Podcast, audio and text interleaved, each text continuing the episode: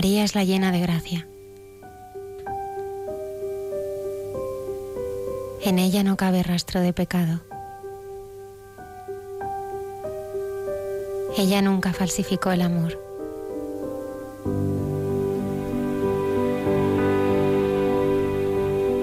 Ella es la señora del silencio. La que contempla, la que siempre mira en la dirección del corazón de Dios.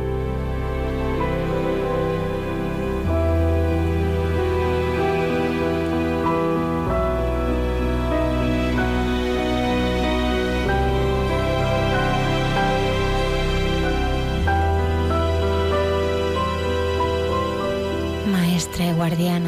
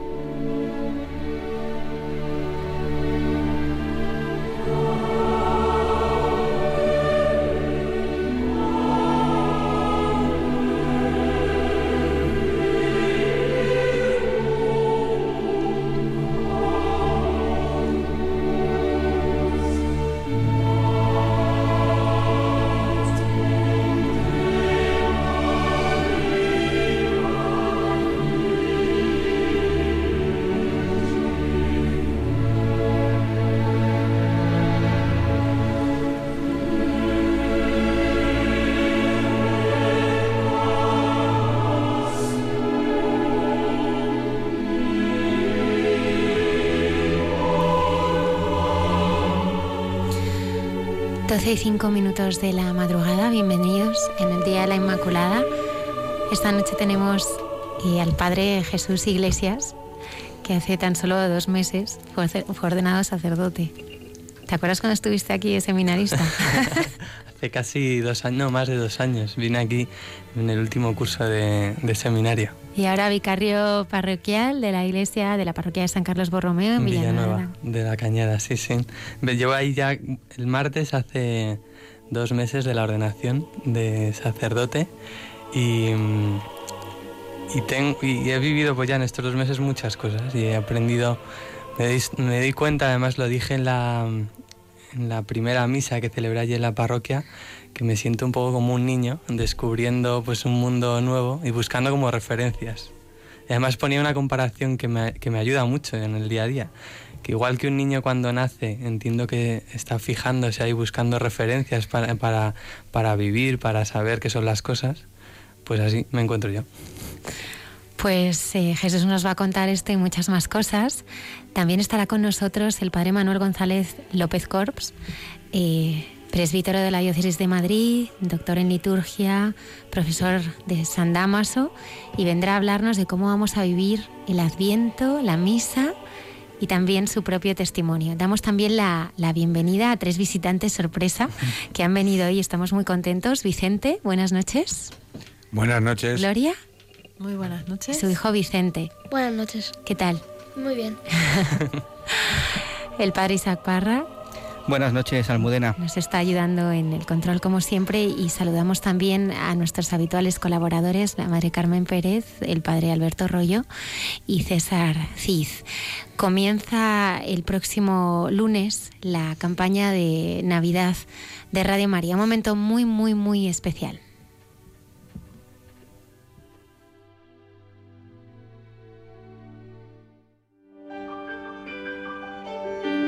Lo más importante que tenemos todos no lo hemos conseguido por nuestras fuerzas, sino que nos ha sido dado.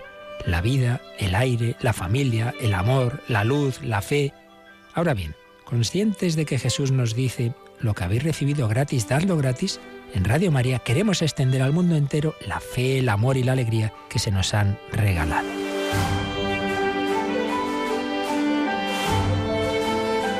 En este tiempo de Adviento y Navidad queremos agradecer a muchas personas que han recibido estos dones el que quieran colaborar a llevárselos a otros a través de la radio de la Virgen. Pero recordamos que también nos dice el Señor, pedid y se os dará. Por eso, junto a la acción de gracias, pedimos al Señor, a la Virgen y a cada uno de vosotros vuestra ayuda, en forma de oración, voluntariado y donativos. Petición y acción de gracias dos actitudes que queremos fomentar en nuestra campaña de Adviento y Navidad. Puedes informarte de cómo colaborar llamando al 902-500-518 o entrando en nuestra página web radiomaria.es. Pedid y recibiréis, dad y se os dará. Contamos con tu ayuda en nuestra campaña de Navidad.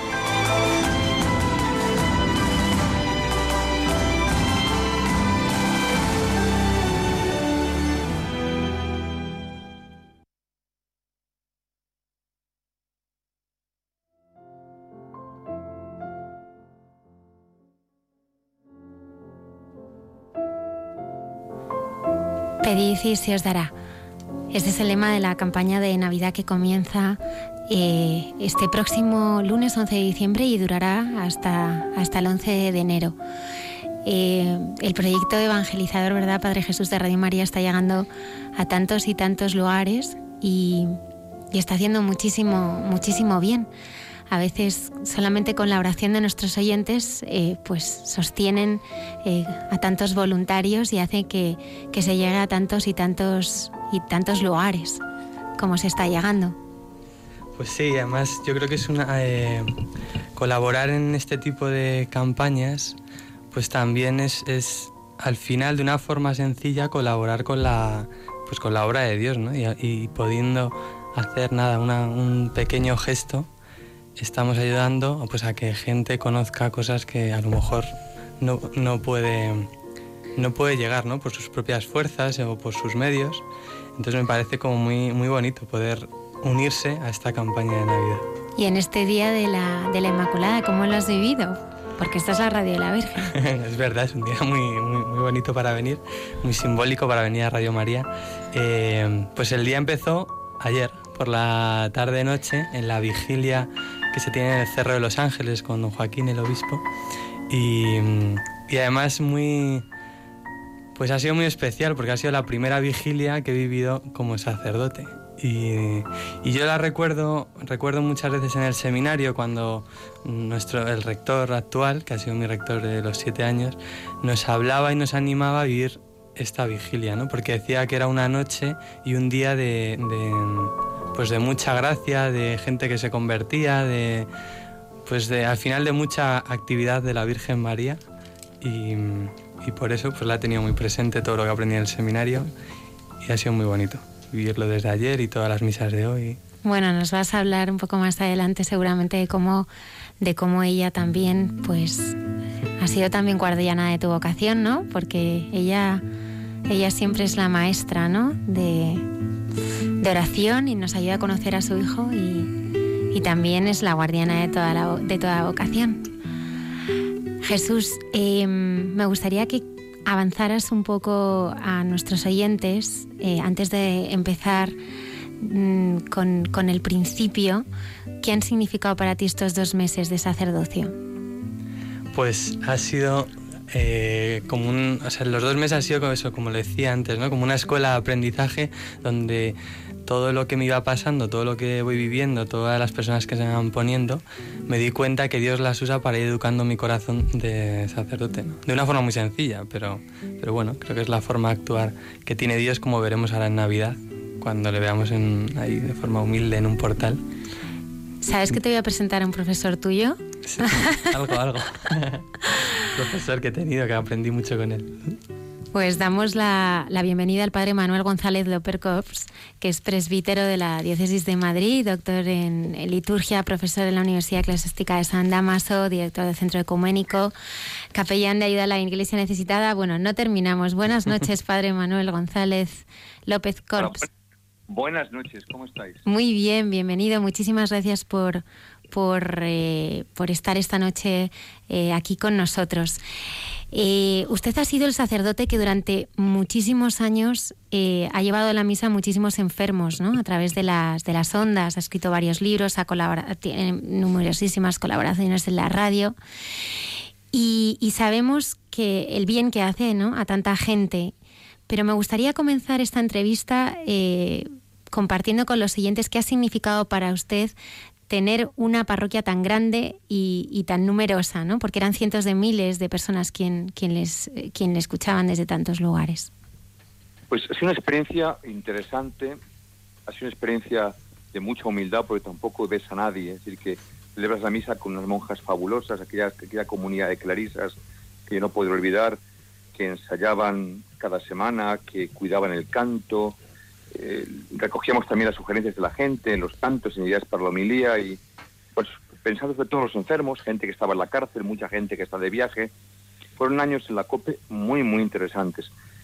Lo he compaginado también con el programa que tengo de radio en Radio María y ahora con la misa un día a la semana en la Tele 13, es decir que sin quererlo, porque no le, yo no le he pedido, sino que me ha venido por pura indicación del obispo, pues me he encontrado que sin ser párroco ahora, yo fui párroco en Carabanchel muchos años, creo que años hermosos de mi vida, los mejores años de juventud los pasé en Carabanchel Bajo, en la parroquia para mí tan querida de San Fulgencio y San Bernardo, a orillas del río y junto a la ermita de San Isidro, que para mí es un santuario del Santo Isidro, aquel, aquel laico, casi monje, pero hombre de silencio, de trabajo, casado, hombre de Dios, mozárabe para mí tan importante, y al dejar de la parroquia y dedicarme al estudio, pues este ha sido un, mundo nuevo también de servicio, de prepararte las cosas, como digo, sin ver a nadie, pero realmente sabiendo que, predicas la palabra de Dios, que sale de tu corazón no algo tuyo, sino una voz que, la que tú te haces eco.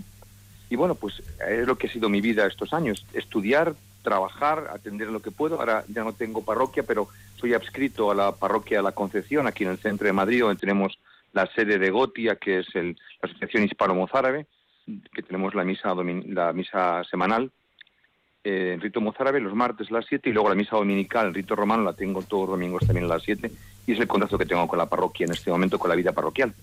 Padre Manuel, eh, tenemos a, bueno, junto al Padre Isaac Parra, que ya tenía la oportunidad de saludarle, está eh, el Padre Jesús Iglesias, recién ordenado hace dos meses eh, sacerdote, ¿no? Conozco y le quiero. Mucha gente, mira, porque uno va poniendo rostros a un montón de, a un montón de, de nombres que ves y es distinto cuando los tienes en el aula de la universidad, que sabiendo que luego van a ser tus hermanos, que te vas a confesar con ellos, que vas a trabajar con ellos porque no hay distinción. Cuando uno es cura, es cura. da igual el cargo que tengas, lo importante es que somos ministros de Jesucristo para servir al pueblo. Y eso crea una fraternidad sacerdotal que no arrompe nadie. Y ahí no hay edades, puede haber experiencia, y la hay, evidentemente, ¿no? Pero el ministerio es el ministerio. Evidentemente maduras con los años, pero lo importante es que por encima de haber sido alumno o profesor, somos hermanos en el ministerio de Cristo sacerdote y eso para mí es lo más importante. ¿eh? Buenas noches, don Manuel. Qué alegría poder eh, coincidir aquí en este programa. Y como mm, decía, así que, que al final somos hermanos en el, sacerdote, en el sacerdocio, yo así iniciando mi sacerdocio, pues querría también algo que nos preguntaban muchas veces los alumnos allí en San Damaso, de saber un poco de la vida de los profesores, ¿no? Y, y entonces me gustaría eh, pues saber cómo escuchó usted la llamada al sacerdocio. Eso le pregunté una vez a, Pablo VI y Pablo VI respondió en latín, secretum meum mici, mi secreto para mí.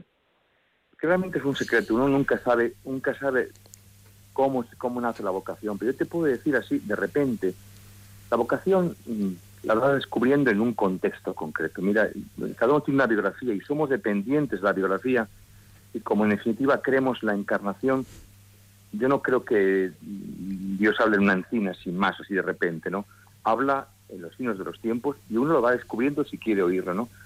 Yo dependo de mi propia vida, de mi propia biografía, de una, propia, una familia humilde, sencilla, trabajadora de Canillejas, que fue una antigua villa de Madrid, luego anexionada a Madrid en los años, años 50.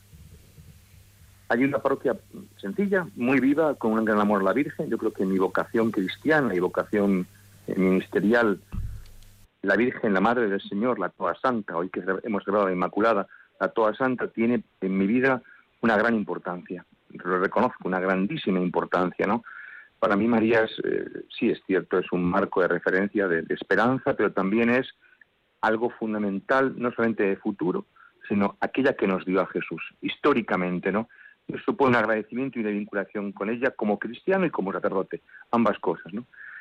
Luego la, vida concreta se me ha ido haciendo, nunca mejor dicho, se, me ha ido descubriendo en la relación con los demás, en la relación con amigos, en grupos parroquiales, en, viajes, en encuentros, en el trabajo físico. He tenido que trabajar también para pagarme la carrera, trabajar duro en la de material de construcción, luego reponiendo eh, productos en un almacén, un almacén del centro de Madrid para poder pagarme los estudios.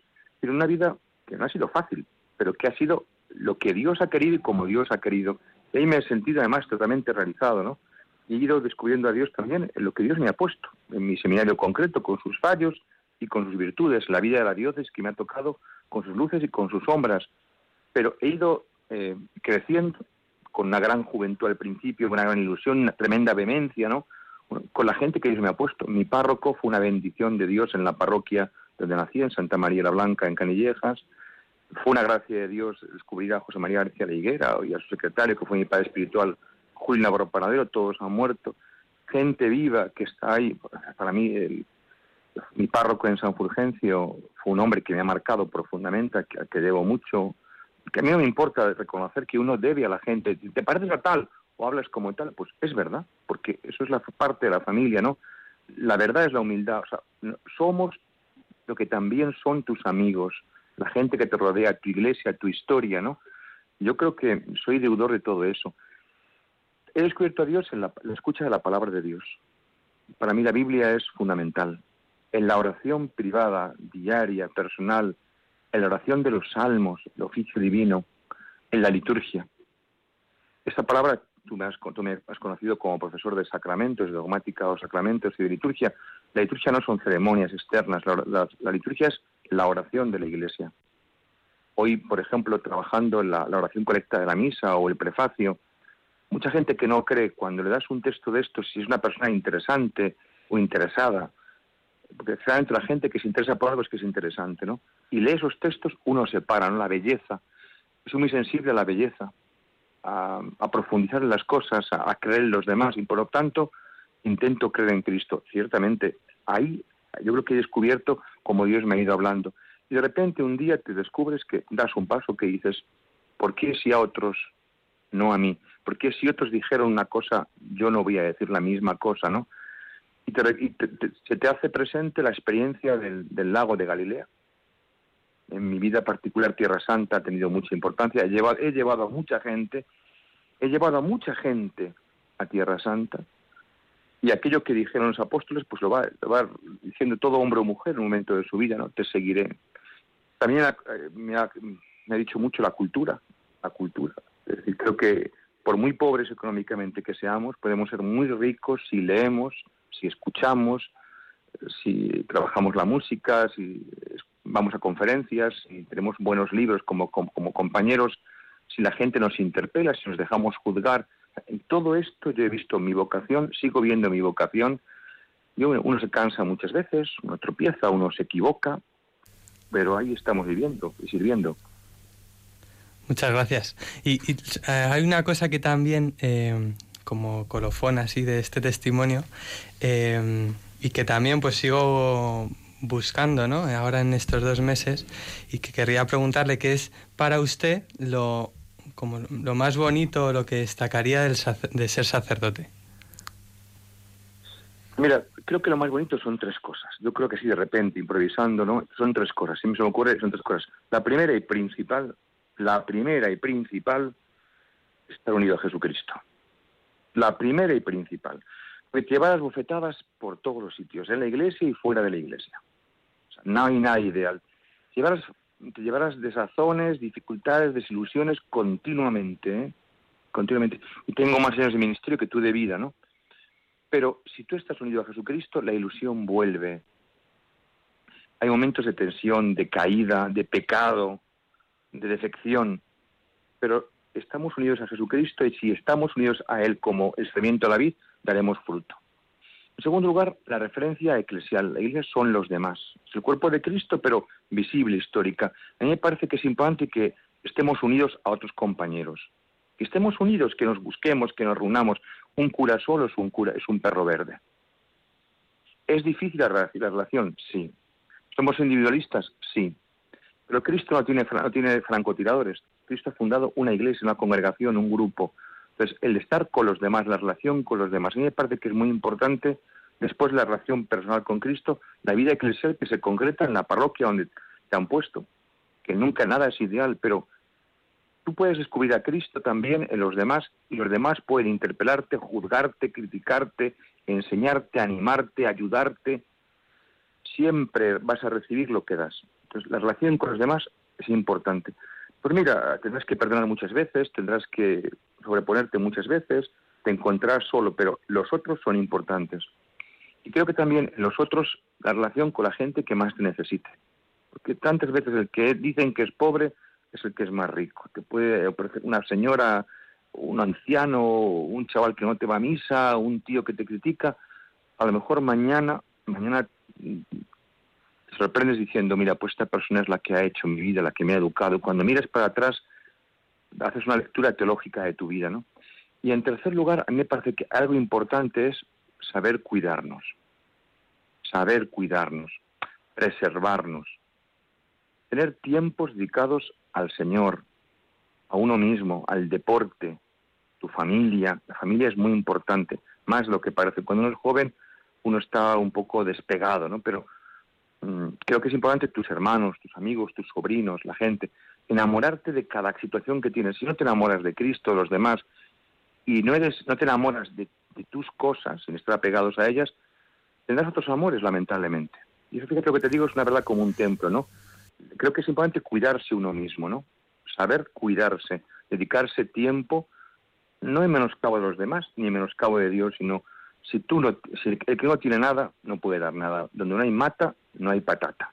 Eso no lo olvides, ¿vale? Muchas gracias. Y además, para ser improvisado me ha ayudado mucho. no, pero es verdad, es, verdad. Esto es la vida. O sea que, además, mira, yo te diría, llevar dos meses que todavía hueles a crisma y eso es precioso, ¿no? La ilusión que tienes ahora, no la pierdas. Cuando vengan dificultades y problemas, cuando tengas caídas, ¿eh? Nunca pienses, yo no, yo no. Porque mira, hay dos palabras que no puedes pronunciar. Hay dos palabras que no puedes pronunciar. Hay dos palabras que solamente están reservadas a Dios, que es siempre y nunca. Siempre seré sacerdote, bueno, con la gracia de Dios. Nunca caeré en esto, con la gracia de Dios. Siempre hay que poner la gracia de Dios, porque el Señor además es soberbia, muy solapada a veces, pero siempre y nunca no se pueden decir por motu propio, es siempre con la gracia de Dios, todo es con la gracia de Dios. Padre Manuel, me gustaría que me ayudara esta noche, eh, usted que, es uno de los grandes expertos en liturgia de España, a, invitar. eso, es mucho decir. ¿eh? Con mucho cariño le decimos, pero es verdad. Esta mañana mi obispo me decía, me ha presentado mi obispo, el señor Osorio, y me decía, Mano es un, es un especialista en el rito mozárabe, un gran especialista. Digo, pues mira, de todo lo que dijo, quizás eso es lo que realmente me ha dado vida o me gusta o he investigado. Pero en España hay grandes profesores en este campo. ¿eh? Hay una asociación además española de profesores de liturgia y yo creo que todo hombre o mujer que quiera meterse en Dios ya puede... Hombre, yo me he dedicado a estudiar y sé un poquito, un poquito, un poquito nada más. Pero yo creo que lo importante es vivirlo. ¿eh? Pero lo importante, efectivamente, es que lo vive todo. Todo lo que dice, lo vive. No, no, no, que va. No, no, no. Hay mucha distancia entre lo que digo y lo que hago, ¿eh? Ese es el pecado también que tengo, ¿eh?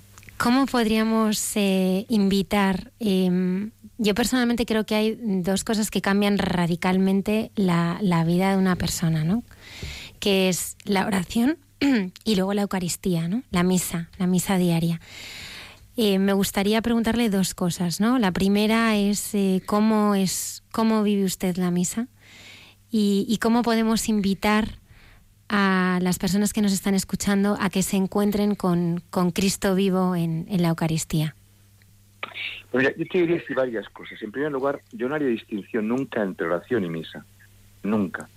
Porque no se puede entrar en la misa, en la Eucaristía, si no hay un talante orante. Es decir, esto no es un, no es un teatro, ni es un cumplimiento. Yo, me, me pone malo la gente que llega tarde a misa o que se va pronto. Yo, porque aquí no venís a cumplir, les digo yo. La gente se pone cada uno en su banco como si fuese una cosa privada. La Eucaristía es la oración central, la oración de la comunidad cristiana, donde se actualiza el misterio de Cristo, el amor de Dios. El misterio del corazón de Cristo, del corazón vivo, está ahí, en la palabra y en el altar. Punto. Pero si, si no hay un talante orante de oración privada, no habrá oración comunitaria. Yo me di cuenta, la gente como está en mí, se digo, este tío no sabe nada de lo que va la, la, película. viene por, por venir. O bien pues ha, caído en una boda o en un funeral. O hay gente realmente que, que tiene. ¿Y cómo se puede vivir? Pues lo primero es preparando la celebración. Ciertamente la tradición de la Iglesia nos dice que la celebración se prepara con la oración de la mañana que se llama las laudes. Las laudes están pensadas en función de la misa. Igual que las vísperas, la oración vespertina prolongan la misa. Esto es fundamental. Desde la abuela decía que al despuntar el día y al caer la tarde hay que rezar. Y eso es la intuición de la Iglesia. Y en medio el eje de cada día es la Eucaristía. ¿Que no podemos ir a misa diario? Bueno, el domingo es el primer día de la semana y desde ahí se proyecta luz para todos los días. El leer las lecturas previamente es una cosa moderna, nunca se ha hecho. Hoy podemos hacerla, hagámosla. Hoy podemos tener el librito este Magnificat o cualquier misalito para los fieles. Y por ejemplo, hoy leer, releer la lectura del Génesis, que la hemos oído decenas de veces. Pero siempre, si tú la lees privadamente, Dios te dice algo y cuando se proclame la celebración, te va a decir algo, algo nuevo. por ejemplo, el leer los salmos, el salmo que responde a la Eucaristía siempre es fuente después para rumiar y para la oración. El Evangelio. a la gente que acompaña espiritualmente, yo siempre le digo este consejo, que es muy sencillo este consejo, pero mira, primero leer el Evangelio del domingo. Después leer la primera lectura, que tiene siempre que ver con el Evangelio. Y después leer el salmo que responde a la primera lectura. Eso cambia la mentalidad de la gente. Si después, por ejemplo, hoy que hemos celebrado la Inmaculada, la fiesta eclesial importante, en Adviento, la patrona de España, leer el prefacio. El prefacio es la primera parte de la oración central, la oración consacratoria, se llama plegaria eucarística, comienza cuando decimos levantemos el corazón y acaba con el amén solemne, ¿no? Antes del Padre Nuestro. Pues la primera parte de su oración se llama prefacio. Eso es una joya. Si a los fieles acostumbramos, por ejemplo, en Adviento ahora a rezar con los cuatro prefacios de Adviento, con el prefacio de la Inmaculada, en un año esa persona ha cambiado. No dirá nunca que se aburre en misa. Es más, dirá, como esto no lo he hecho antes, como esto no lo he profundizado antes, ¿no? la misa supone un encuentro con el Señor. Pero luego también supone una disposición, es decir, tengo que dar fruto. Yo no puedo ir a misa y ser como el, como el, como el que no va. Yo, por ejemplo, en Adviento, en Adviento nunca digo la munición, daos la paz. Sabes que esa munición es facultativa, no hay obligación en el rito romano de darse la paz. Y la gente le llama mucho la atención que en Adviento y en Cuaresma no nos demos la paz. Porque digo, es que la misa hay que vivirla fuera. ¿A quién tengo que dar la paz en mi familia? ¿Con qué persona no me hablo? ¿Con qué vecino no estoy bien? Esto es vivir la misa fuera. ¿Con quién tengo que hacer comunión? ¿Con quién tengo que partir mi vida igual que parto el pan? ¿A quién tengo que entregarme? Porque es muy fácil, claro, arrodillarse delante del Santísimo, pero no arrodillarse para lavar los pies a un anciano, o dedicar una tarde o un domingo a un hospital, o ir a ver a unos enfermos, o aguantar una visita que no me conviene, ¿no? O sea, la misa hay que vivirla en la calle. Esto de parte sí que es importante. Y después, profundizarla, profundizarla. Las obras de misericordia nos hacen ver cuál es el motivo del juicio de Jesús, porque el comulgar supone meternos en, el corazón de Cristo para vivir a Cristo y también para servir a los hombres. La misa es un encuentro. Qué difícil, de verdad, qué difícil es decir amén a la comunión. Porque decimos amén al cuerpo entregado, decimos amén al cáliz, a la sangre derramada. Es decir, yo estoy dispuesto a comulgar, o sea, a entrar en comunión con Cristo que se entrega, o sea, a entregar mi vida con Él yo estoy dispuesto a, beber del cáliz, dar mi vida con él.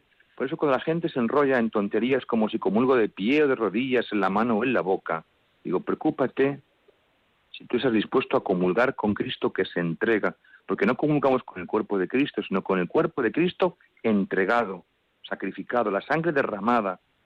Cuando uno se plantea la importancia que tiene la Eucaristía, uno no se queda en la epidermis, en lo superficial, los santos van a lo profundo.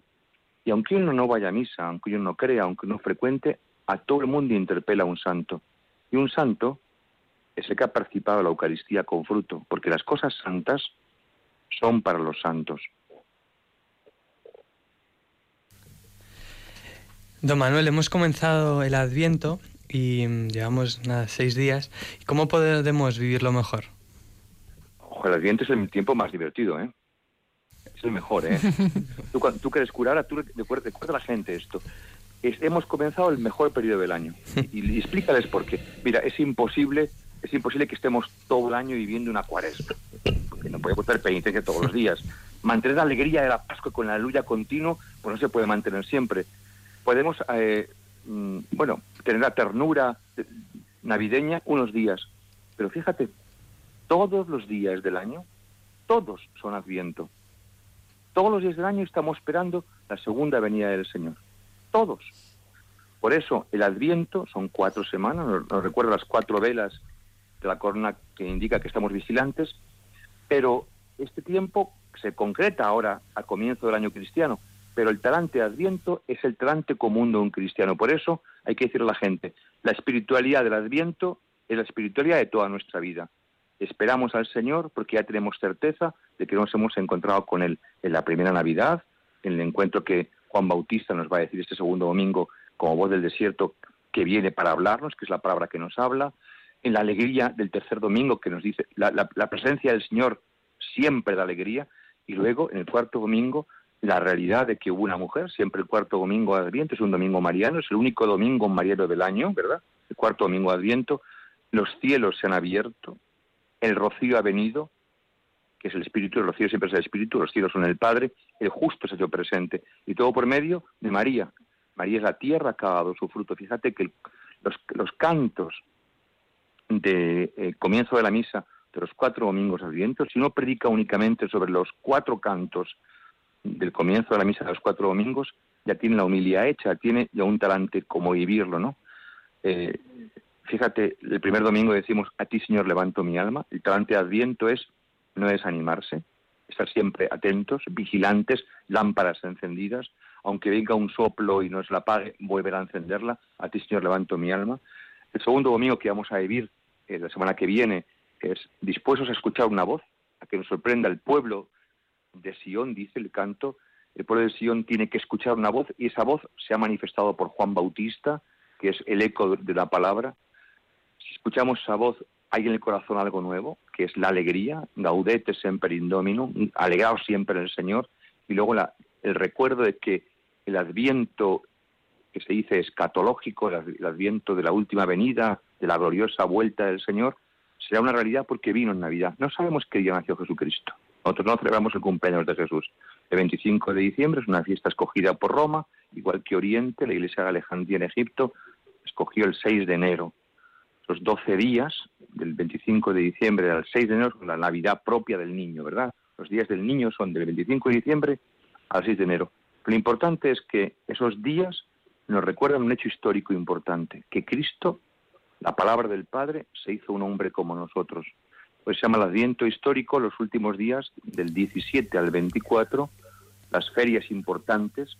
A mí me parece muy bonitas y sería muy bonito también para los fieles el que desde las parroquias, los catequesis, la radio, hablásemos la gente de quién es el que viene. Y eso nos lo dicen las antífonas de la O, del 17, por eso decimos la Virgen de la O en Castilla, ¿no?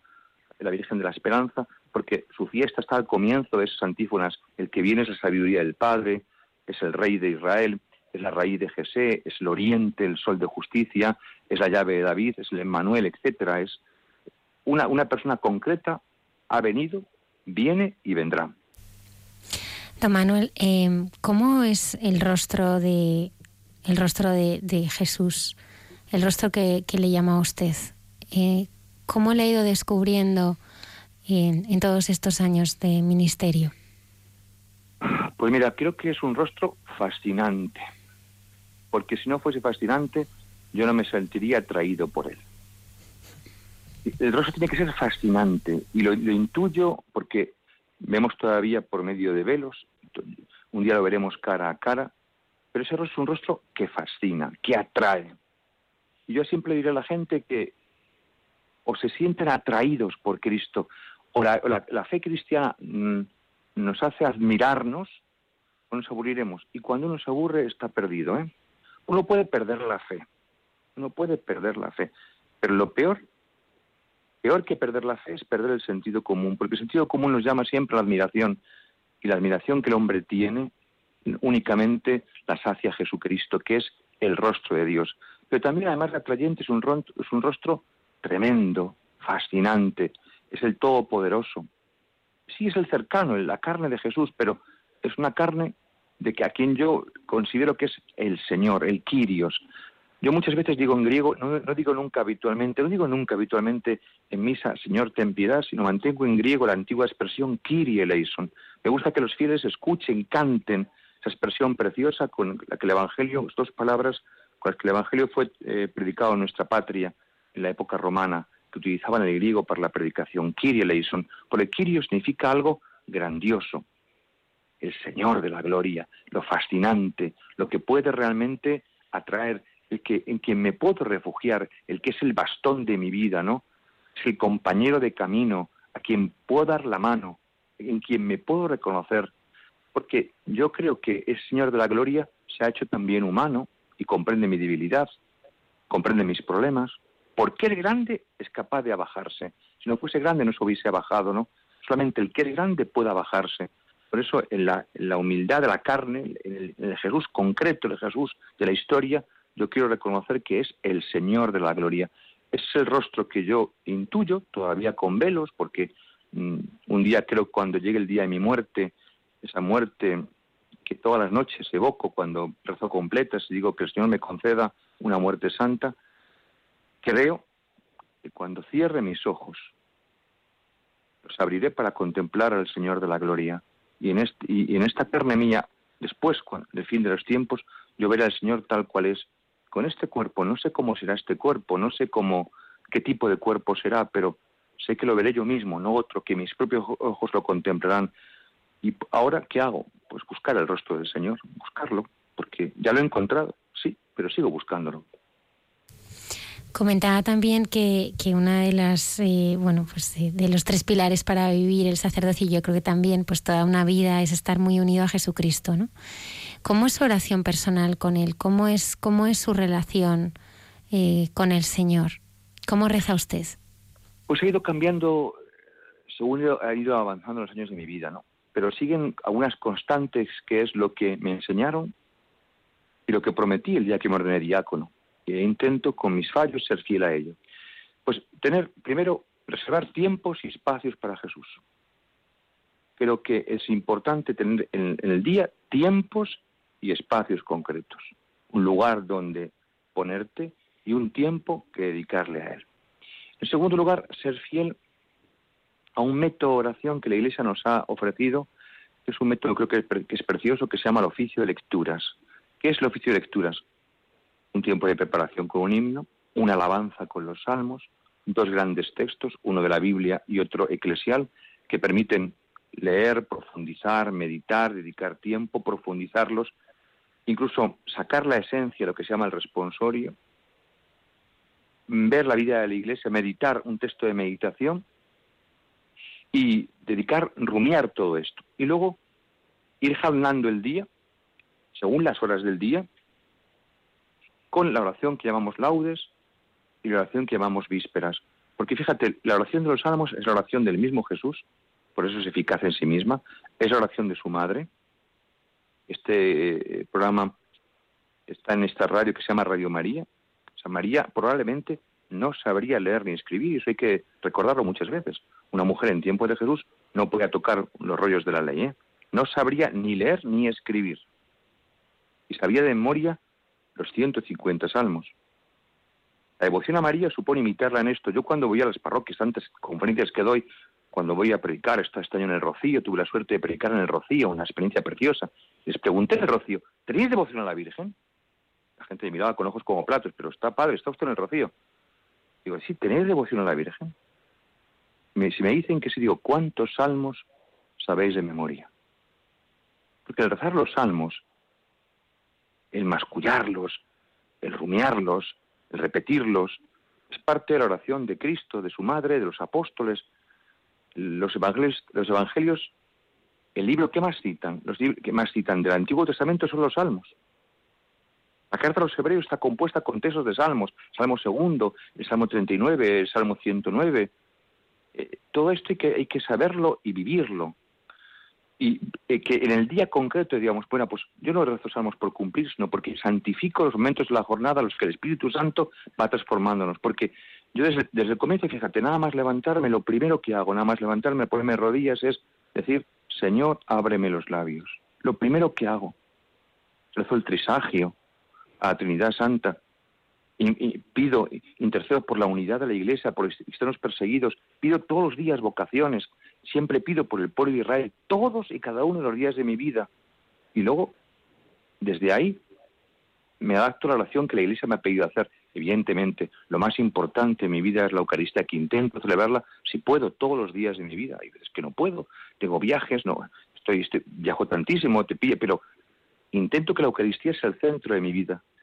Yo no, no, celebro eh, como una devoción personal. Al perseguir la oración de una comunidad cristiana, sé que estoy haciendo lo principal de mi ministerio. En la Eucaristía está contenido todo el bien de la Iglesia. Todo el bien de la Iglesia. No, no, hay nada comparado con la Eucaristía. Es relación por excelencia.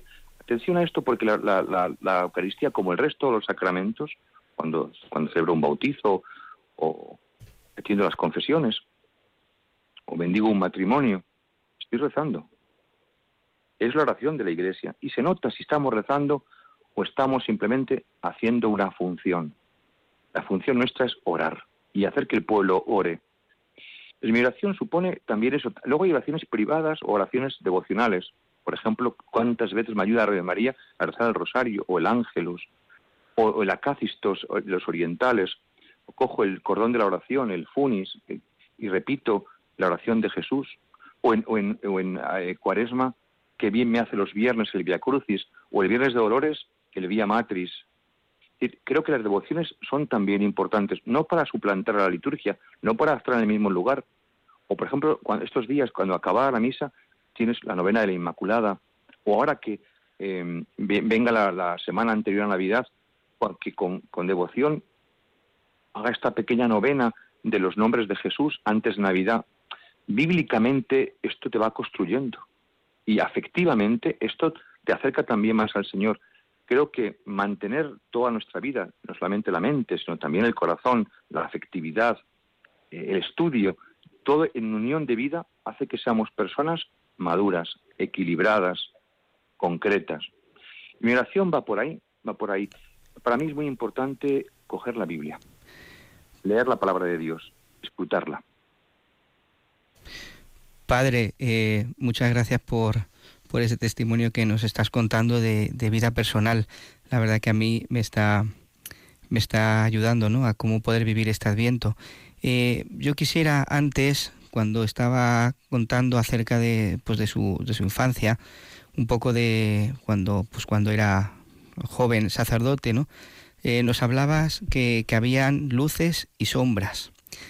Eh, hoy día, pues seguro que hay mucha gente que nos está escuchando que también viven esas sombras y que muchas veces eh, cuesta mucho vivirlas, aceptarlas, que es lo que llamamos lo que es la cruz, el sufrimiento humano, ¿no? ¿Cómo podemos vivir hoy, desde tu experiencia personal, pues porque también decías, ¿no? Que pasabas por esas luces, esas sombras, ¿cómo podemos vivir hoy ese sufrimiento? Pues mira, mm, te voy a decir una cosa muy sencilla que parece que es una tontería, ¿eh? parece que es una tontería. Era yo diácono y fui con un compañero mío diácono que se llama Pedro, soy cura también en tu diócesis. Fuimos a Austria, allí nos alojamos en casa de un diácono y la madre del chaval, este chico es un sacerdote hoy, un párroco, Frank, es el padre Frank, nos dio una vela. Entonces en España no se utilizaba, no había casi moda la corona de viento, ni encender velas, ni nada de todo esto, no estaba de moda, ahora está muy de moda, ¿no?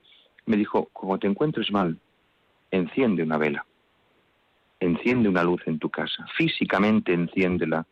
Aquella mujer dice, porque encender una luz ya es una manera de orar. Y es cierto.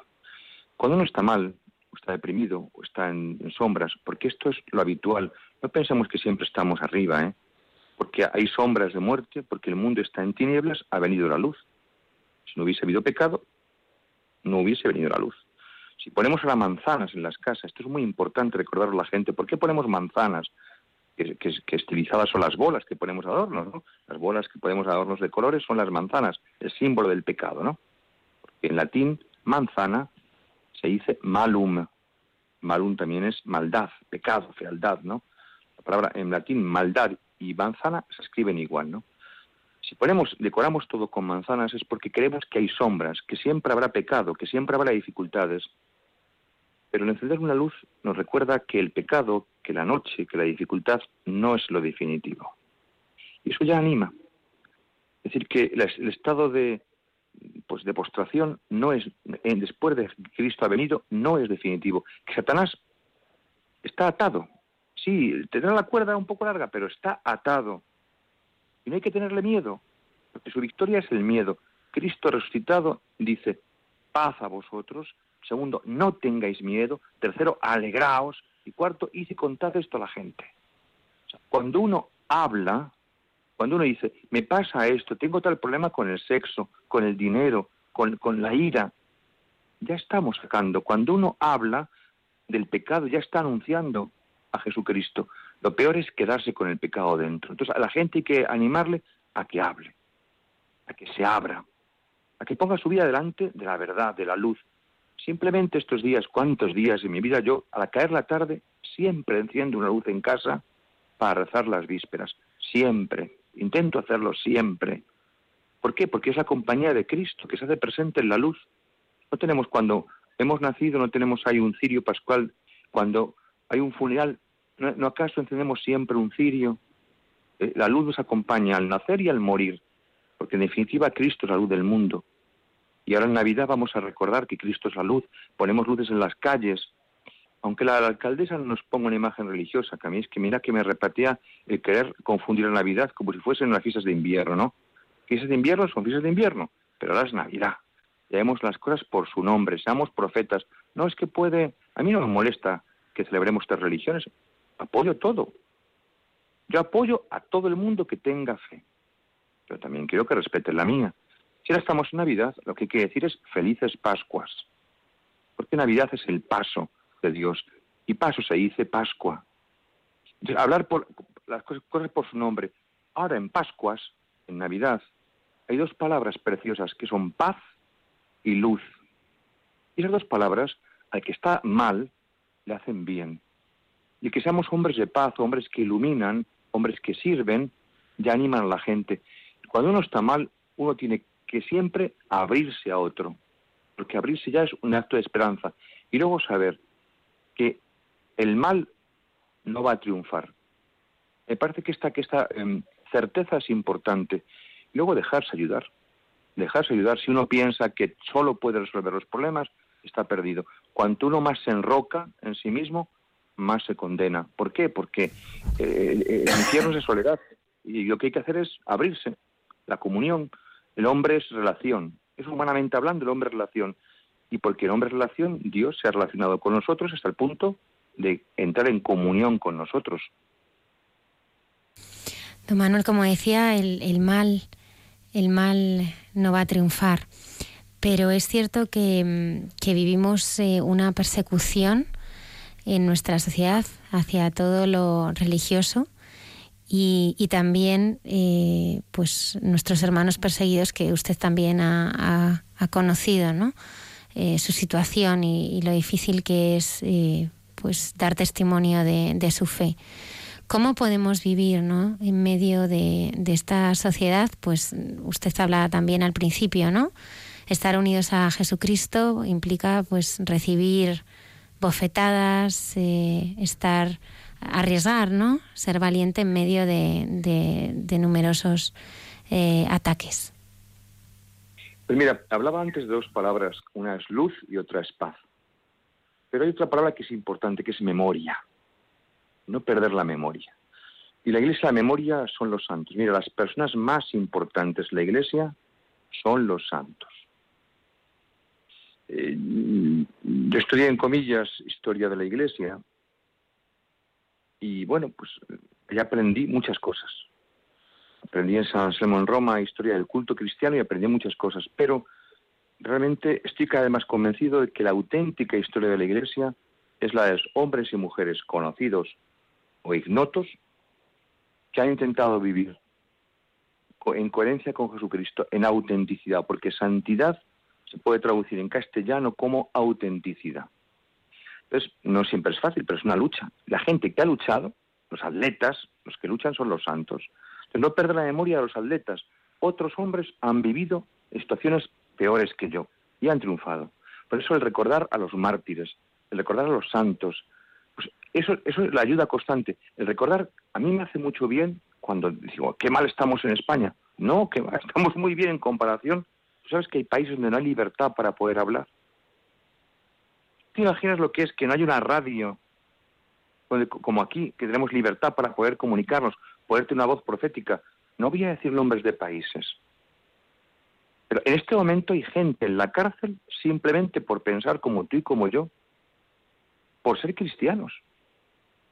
Y yo creo que los santos son hombres que han sufrido, que sufren, que perdonan, que aguantan, que intentan comprender, que no se callan, que sonríen, que intentan amar a pesar de ser odiados ellos. A mí me hace mucho bien rezar por la gente que en este momento está en las cárceles, porque son cristianos o cristianas, igual que soy yo, un hombre de fe, ellos están en la cárcel. Como yo vi en algunos países, y me decían, yo he sido muchos años capellán nacional de ayuda a la iglesia necesitada, y he tenido la experiencia de viajar a países donde la fe está orillada, cuando no perseguida realmente. Y de incógnito, no vestir con el cuello blanco para no ser reconocido. Y ahí te cuenta los compañeros, y yo he visto ejemplos de fe que podía escribir un libro cuando he estado en Túnez o en Egipto o he estado en, países eh, de Oriente, cercano Oriente, y digo, Dios mío, de nunca he tenido que llegar la sangre eh, por la confesión de Cristo, ¿no? Uno cuando piensa en nuestra patria, ayer en el seminario de Madrid se hizo el traslado de un seminarista que murió mártir la persecución religiosa del siglo XX. los seminaristas que ayer vieron entrar el cuerpo los despojos de aquel seminarista estaban los obispos de Madrid, de Getafe, de Alcalá, el, em, el emérito de, Madrid también. Hay un chaval que no pudo ser ordenado y sin embargo eh, consumó su oblación con la muerte, diciendo que perdonaba a los que estaban fusilando. Esto es el ejemplo, la memoria. No perder memoria de los que han vivido o están viviendo y rezar por, rezarles a ellos, yo los mártires les pido que rueguen por mí, y los que están hoy siendo martirizados, pedir por ellos, rogar por ellos, porque la oración es una corriente de energía positiva que se llama energía espiritual, la fuerza del Espíritu Santo, que es quien lleva a la Iglesia. Antes te decía que cada mañana yo hago la señal de la cruz sobre mis labios, invocando al Espíritu Santo, pidiéndole que Él me abra los labios para que yo confiese a Dios como Padre y a Jesús como Señor. Fíjate, es Espíritu. Y para que me haga vivir mi vida en la memoria de la Iglesia, ¿no? Recordando, si uno olvida o se cree que es el centro del mundo uno, pues sucumbe. Si dice, oye, esos han vivido. Pues es tan importante el calendario litúrgico, la memoria de los mártires. No olvidar a quienes nos han precedido y no olvidar a quienes en otros lugares viven pobremente, viven sufriendo, viven con, con carencias, viven con estrecheces por la misma fe. Y eso hace que uno comparta también el dinero. Porque mira, hablar, hablar se nos da muy bien a todos, pero rascarnos el bolsillo es otro cantar. Cuando somos capaces de compartir nuestro dinero con los demás, de quitarnos de lo nuestro, ahí entonces la fe se hace elocuente. A mí me hace mucho bien no perder la memoria de que hay gente más necesitada que yo. Don Manuel, ya para terminar, tenemos a Vicente que tiene 13 años y es monaguillo y quería hacerle una pregunta. Vicente, adelante. Es un chaval fundamental, ¿eh? a ver, Vicente, ¿qué le quieres preguntar a don Manuel? Pues yo te quería preguntar una cosa, que si... ¿Cómo puedo mejorar yo siendo monaguillo? Pues mira, Vicente, eh, cuando estés cerca, cerca del altar, feliz ahí. Porque lo que haces, el servicio que haces siendo un acólito, un monaguillo, un ministrante, un servidor del altar, como quieras llamarlo, es algo precioso, porque representas a la comunidad, estás ayudando al sacerdote en cualquier cosa, traer las vinajeras, lavarle las manos, eh, poner una bandeja, llevar una vela, poner el libro, hacer las cosas con ilusión, siendo feliz, haciendo bien lo que tienes que hacer, con atención, porque tú no estás para que te diga lo que tienes que hacer, estás para que el cura puede hacer mejor lo que tiene que hacer. Es muy importante que además invites a otros chicos o a otras chicas a que ayuden también en el altar. ¿Por qué? Porque mientras tú, eh, mientras tú invitas, la gente se va a dar cuenta de lo que tú haces, te gusta a ti. Y cuanto más te sientas tú eh, feliz en lo que haces, más vas a crecer en ese ministerio. Mira, no hay, yo he visto ancianos, hay gente que me ayuda aquí a misa con 80 años, me dice, yo comencé con 12 padre y a, y a mis hijos y a mis nietos les he animado a que sean servidores del altar, ¿no? Entonces, cualquier cosa que te pidan, habla. No olvides nunca, para ser mejor, que tú no tienes que aparentar, que no tienes que ser el centro, sino que tienes que ser una ayuda, una ayuda para los demás. Y deja que Dios te hable. Manuel González López Corps, ha sido un honor que esta noche estuviera aquí con nosotros compartiendo este testimonio y me gustaría eh, que terminara esta entrevista hoy en este día tan especial de la Inmaculada Concepción de María con un saludo y un recuerdo de amor a, a nuestra Santísima Madre. Pues mira, yo cuando era un chaval, tenía 13 años como Vicente, en la Legión de María aprendí una frase que es muy breve, una frase que se acuña en Francia, en París, que es, oh María, sin pecado concebida, rogad por nosotros que recurrimos a vos. Fíjate qué sencillo, pero no se puede decir más con menos palabras. Oh María, en quien se ha dado la victoria ya en el vientre de tu madre, porque en Ana sea una victoria, que es la victoria sobre el pecado, que ruegue por nosotros, que se acuerde cada día como madre que es de vosotros, que en la radio, de la gente que nos escucha, de aquel que va conduciendo ahora, el que está en la cárcel, el que está en la cama escuchando, el que no se puede dormir, del que ha querido escuchar el programa, que María ruegue por él. Yo pediría que María ruegue por él, porque recurrimos a ella, porque no la olvidamos, porque sabemos que es aurora de salvación. Yo la considero madre sacerdotal. Aprendí de José María García de Higuera y en toda tradición mozárabe que intento que no se olvida, tradición hispano-visigótica, tan querida para mí, María es importante como madre de esperanza. El 18 de diciembre, el 18 de diciembre es la gran fiesta que inventaron los españoles, la fiesta de la Inmaculada y de la Esperanza. Os la propongo como referencia. Pues muchísimas gracias. Eh, todo nuestro cariño de parte de todo este equipo, en especial de César Cid, que nos estaba colaborando de este programa, una de las voces eh, bueno, más significativas de Radio María, que nos decía que podía estarle escuchando durante horas. Así nos ha pasado a nosotros también. Es que César es un diácono y los diáconos son de lo mejor que tenemos. Absolutamente. Sin diáconos, no habríamos los pobres, ¿eh? Porque el pobre tiene que haber siempre diáconos. El diácono es lo mejor y César es un gran diácono. ¿eh? Es un gran diácono y nos, lo, y nos lo enseña cada día. Muchísimas gracias, Padre Manuel González López Corps, por haber estado aquí en Mucha Gente Buena en Radio María. Gracias. Gracias a vosotros, gente buena. Gracias. Gracias.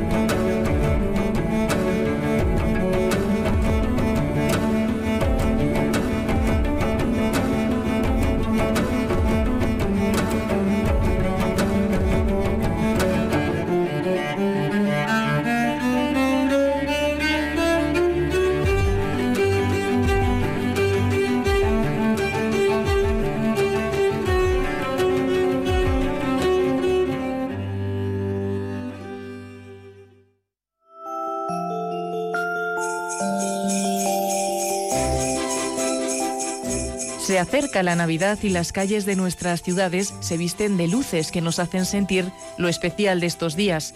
También fue una estrella luminosa la que anunció a los magos que el niño Dios estaba cerca. Todas esas luces son un signo de la luz que se enciende en el corazón por la alegría del nacimiento de Jesús.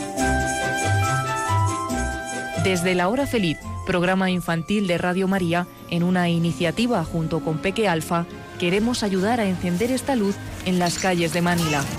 On cherche, on fouille. Buscamos mucho. No encontramos nada. Pero no paramos aunque estemos cansados. Si lo dejamos, no ganamos suficiente para comprar lo necesario.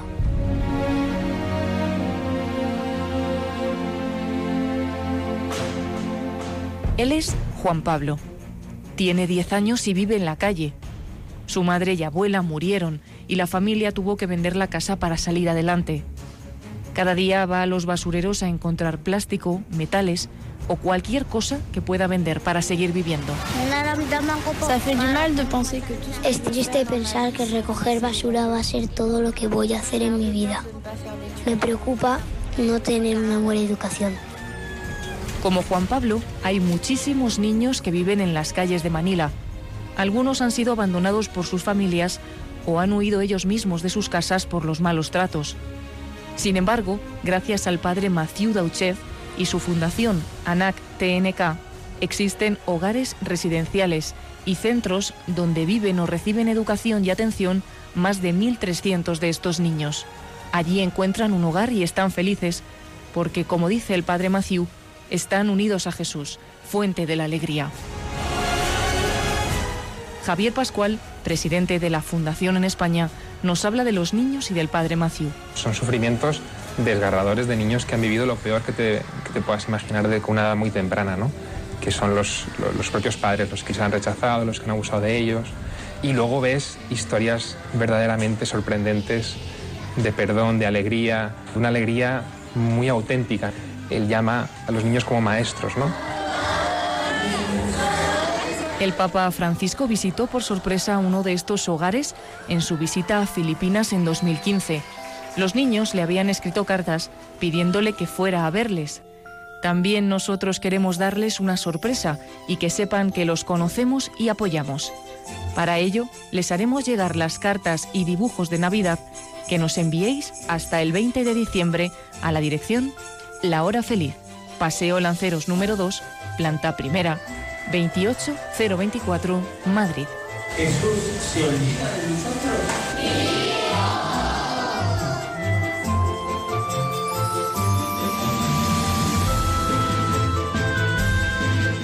Enciende la Navidad en las calles de Manila.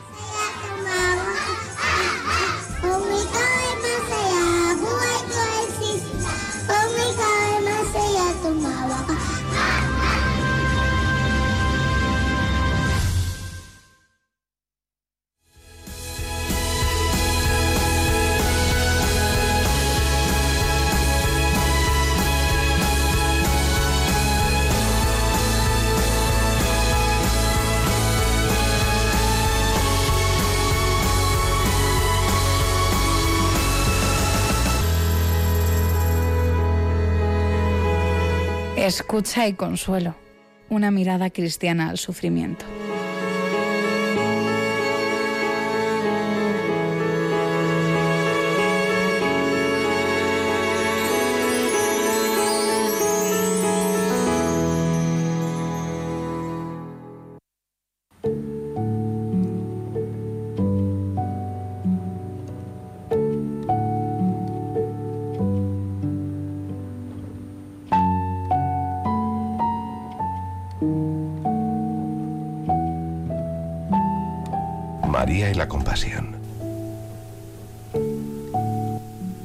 Cuando alguien te agrede de alguna manera o te trata mal, es necesario rezar por él.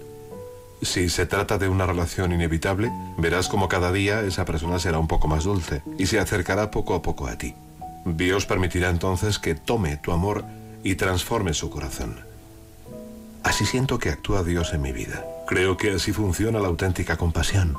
Incluso las palabras más hirientes pueden ser una lección que necesitamos para replantearnos la vida. Pueden contener pinceladas de sabiduría. No desprecies nunca una palabra, venga de quien venga. Puede que la necesites para cambiar el mundo desde tu corazón. Cuando me siento angustiado porque no puedo moverme, rezo a María Inmaculada. Me siento muy cerca de esa imagen de pureza incomparable y siento al Padre gracias a ella. Y enseguida aparece una persona. Lo he comprobado. Incluso me pasa contigo. Hay momentos desesperantes en los que necesito un cambio de postura o un trago de agua. Cosas sencillas que por mí mismo no puedo hacer. Rezo un Ave María y ya está. Este texto es fruto de una conversación literal con un enfermo grave que reproduzco un día como hoy por su interés. Son las palabras del enfermo. En él se encuentra la evidencia maravillosa que nos interpela a continuar con el acompañamiento a enfermos y la presencia verdadera de Dios y la intercesión certera de nuestra Madre, María. Si tienes intenciones de oración, escribe a escucha y consuelo arroba radiomaria.es.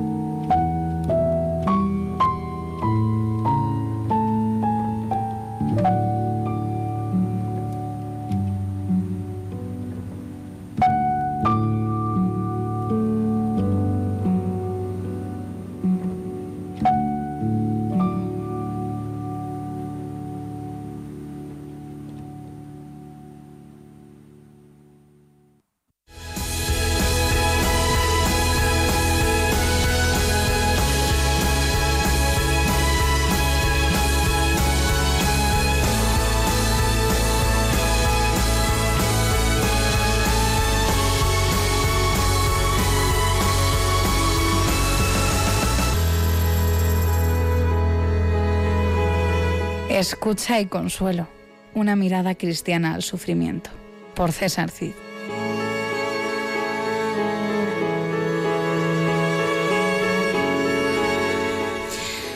Una y doce minutos de la madrugada, como avanzábamos al comienzo del programa, pues hace dos años estuvo don Jesús Iglesias aquí, ya le llamo de don, hace dos meses, eh, el día 12 de octubre, se ordenó se, ordenó sacerdote. Así es, así es. Hace dos meses va a hacer ya nada. Y. Mm, Sus padres, eh, Pepa y Agustín, el mayor de cuatro, cuatro hermanos. ¿Cómo fue tu infancia, Jesús?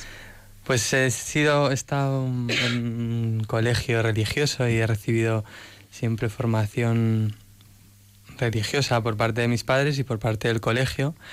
Y entonces, en, este sentido, pues bueno, el ambiente de iglesia de fe pues, me rodeaba, ¿no?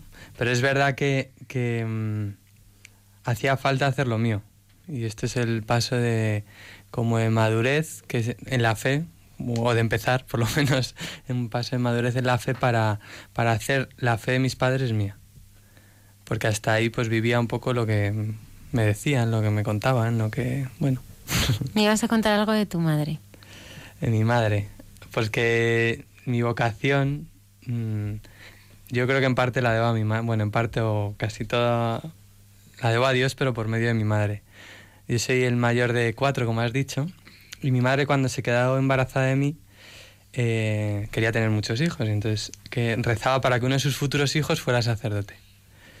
Y además rezaba de una forma muy divertida, porque era. Eh, mi madre tiene sangre andaluza, entonces así tiene la gracia esta. Y, y entonces rezaba, se acariciaba la tripa y con la canción de Adoro de bote que es de Santo Tomás, Te adoro con devoción, se acariciaba la tripa y hacía Adoro de bote quiero un hijo sacerdote. y entonces esa era la forma con la que rezaba, ¿no? Y estuvo así mucho tiempo pidiendo. Yo decidí entrar en el seminario el 3 de septiembre del 2010. Pues como a mitad de agosto más o menos, o bueno, en la segunda quincena de agosto, yo todo esto me he enterado estando en el seminario. Le dijo eh, a, a mis primas que había perdido la esperanza de que uno de sus dos hijos varones fuera sacerdote. Y justo cuando yo se lo dije, pues fue un shock muy grande, que yo me enteré, de lo de Adorote de Bote me enteré el año pasado, y lo otro, pues ya estando en el seminario. Y por eso digo que en parte debo pues la vocación a mi madre que ha pedido, incluso cuando estuvo viviendo ahí una etapa un poco fría de fe. En tu familia sois muy distintos, ¿no? Cada uno pues habéis vivido la fe de una pues manera todos hemos ido al colegio religioso, pero cada uno la pues hemos tomado un destino distinto de momento. Y sí, mis o sea, yo estoy en el seminario, pero mis, mi hermano, pues bueno, está Eh, tiene un corazón muy grande y de hecho siempre desde que éramos pequeños era mucho más cariñoso que yo, más de todo que yo. Pero bueno, está ahora pues ahí medio alejado, medio que no o sea, que está viendo, ¿no? Es verdad que también por algo que a mí me parece muy justo, o sea, que no, no ve ahora la, o la, para qué le ayuda la fe o ir a misa a su vida, ¿no? Y entonces, pues yo creo que está como en búsqueda, de decir, pues es que si no... Entonces, en ese sentido me parece justo. Ahora, que sea lo más verdadero para vivir es lo que no sé, ¿no? Aunque yo creo, no sé si esto lo escucha mi hermano, pero lo verbaliza aquí, que, que siempre desde que he entrado, eh, mi hermana ha tenido como una mirada de, como de inquietud, de curiosidad hacia mí, que yo creo que le acompaña todavía y que, y que además yo creo que eso es lo que nos ha hecho acercarnos más. El, pues yo creo que sí, es como algo, como una curiosidad de cómo vivo las cosas, de que es obvio que no viene de mí, sino de alguien que me ha cambiado. Y, y entonces yo creo que él está un poco marcado por esto. En su búsqueda está un poco marcado por esto. Tú, Jesús, eh, vives tu adolescencia y tu juventud en un colegio religioso. Eh, comienzas a estudiar arquitectura técnica y vas viviendo tu, tu, fe. ¿Cómo era tu relación con, con, el Señor por aquel entonces? Pues bueno, era lo que decía antes, ¿no? O sea, que yo vivía la fe de una forma, pues bueno, lo que, o sea, la fe de mis padres y estaba muy bien, pero, pero no era algo que me, que me determinara mi vida. O sea, era, pues bueno, que me lo tenía ahí, pero no era algo que me, que me identificara, ¿no? Y entonces el, paso ha sido cuando yo empecé a hacer esa femia, que ha sido un poco de forma medio ambigua, confusa, y porque cuando empecé la universidad en, haciendo arquitectura técnica, claro, mis amigos que me rodeaban, pues algunos, bueno, la mayoría eran ateos, algunos sin bautizar, y, pero yo me llevaba muy bien con ellos, y entonces en este sentido, pues era por un lado vivía en la parroquia, pero por otro lado tenía estos amigos que sigo manteniendo relación con ellos. Y, y entonces, pues era ahí un, un, debate, ¿no? Y al final, de hecho, con ellos, con algunos, de hecho, con los que están sin bautizar, yo tenía discusiones, o sea, discusiones bonitas, ¿no? Y positivas sobre la fe, sobre lo que creo, sobre lo que no creo, sobre todo esto. Eh, pues hemos podido estar dos horas, tres horas hablando cuando salíamos por la noche y íbamos pues a hacer lo que hacen los jóvenes normales de ahora, pues de salir, de ir a la discoteca o de antes de entrar a la discoteca en el parque o lo que fuera, ¿no? Y, y entonces eso a mí me hizo como empezar a, crear una identidad, porque al verbalizarlo, al dárselo a, los otros, pues yo decía, no, pues es verdad que yo creo esto, es verdad que no. Y, y entonces en este sentido, pues ahí es donde yo creo que empezó un poco a hacerse la fe mía, porque empecé a identificarme con lo que mis padres y el colegio me había dado. Pero es verdad que era un poco ambiguo, porque también, pues bueno, vivía en algunos momentos un poco una doble vida, porque me tiraba mucho las cosas del mundo con normal. Claro. Hay un viaje importante que haces a Perú, porque te preguntaba eh, bueno, pues en, todo este proceso ¿no? de, discernimiento, ¿no? Y como decía San Agustín, ¿no? Me sedujiste y me dejé seducir, ¿no? El Señor pues va haciendo ahí su, su caminito. y, y, yo creo que mm, en ese viaje ¿eh? nos comentabas o me comentabas antes que se produce un cambio, ¿no? Porque yo creo que hay, eh, bueno, pues dos momentos importantes, ¿no? Una, pues cuando tú vives tu fe, pero un segundo momento que es ya decidir intentar por lo menos, ¿no? Dar la vida, ¿no? Ponerte, darte por entero al Señor, ¿no? ¿Qué ocurre en ese viaje de Perú? o sea, ya al volver de Perú no, no vengo con la idea de ser sacerdote. En Perú, en Perú vas de voluntario. Sí, voy en misiones con la diócesis de Getafe. Fuimos un grupo de 12, un sacerdote, de 12 personas, un sacerdote, una consagrada, un seminarista y nueve laicos, jóvenes. Y, y ya cuando vuelvo de allí no, no vuelvo con la idea de ser sacerdote, pero sí de vivir mm, la fe de una forma distinta porque yo viví allí la fe de una forma que a mí me apasionó totalmente y que descubrí algo pues muy verdadero y muy atractivo, ¿no? ¿Y, qué fue? y de hecho, antes de eso, porque, porque para ir a Perú, ya el estar allí ya fue una casualidad que, que luego me di cuenta que no era casualidad porque yo no tenía dinero para ir a Perú, tenía que pagarme el billete, tenía que... Y entonces no sabía cómo ir, desde que tenía 11, 12 años me atraía mucho el voluntariado, las misiones y todo esto. Y, Y entonces yo quería ir, pero no tenía dinero. Y el que lo organizaba me dijo, bueno, no te preocupes, que no sea por dinero. Nos ponemos a vender cosas y en las parroquias, donde sea, y conseguimos el dinero. Entonces nos pusimos cuatro a vender. Pues tartas, mm, bizcochos y demás, ¿no? Y dijimos, lo que consigamos, pues se divide entre los cuatro. Si al final solo van dos, pues dos. Y si no va nadie, pues todo para Perú, ¿no? Entonces vendemos, conseguimos 1.350 mm, euros. Y vendiendo, pues estuvimos varios meses vendiendo. Y, y un mes antes, justo de, de partir para allá, eh, mi prima, que era una de las que vendía, dice que no va porque tenía un examen en julio. Un amigo de los cuatro que vendía tampoco va porque tenía otro viaje que le había salido y luego además que entró al seminario también. Y una amiga eh, terminaba la carrera de veterinaria y tenía que hacer las prácticas. Entonces todo el dinero fue para mí y yo necesitaba 900 y pico euros para el billete y unos 400 para, para estar en Perú. ¿no? O sea, que era justo lo que necesitaba. Bueno, mis padres me dijeron que me podía ir, pero que yo no iba a dar un duro para irme.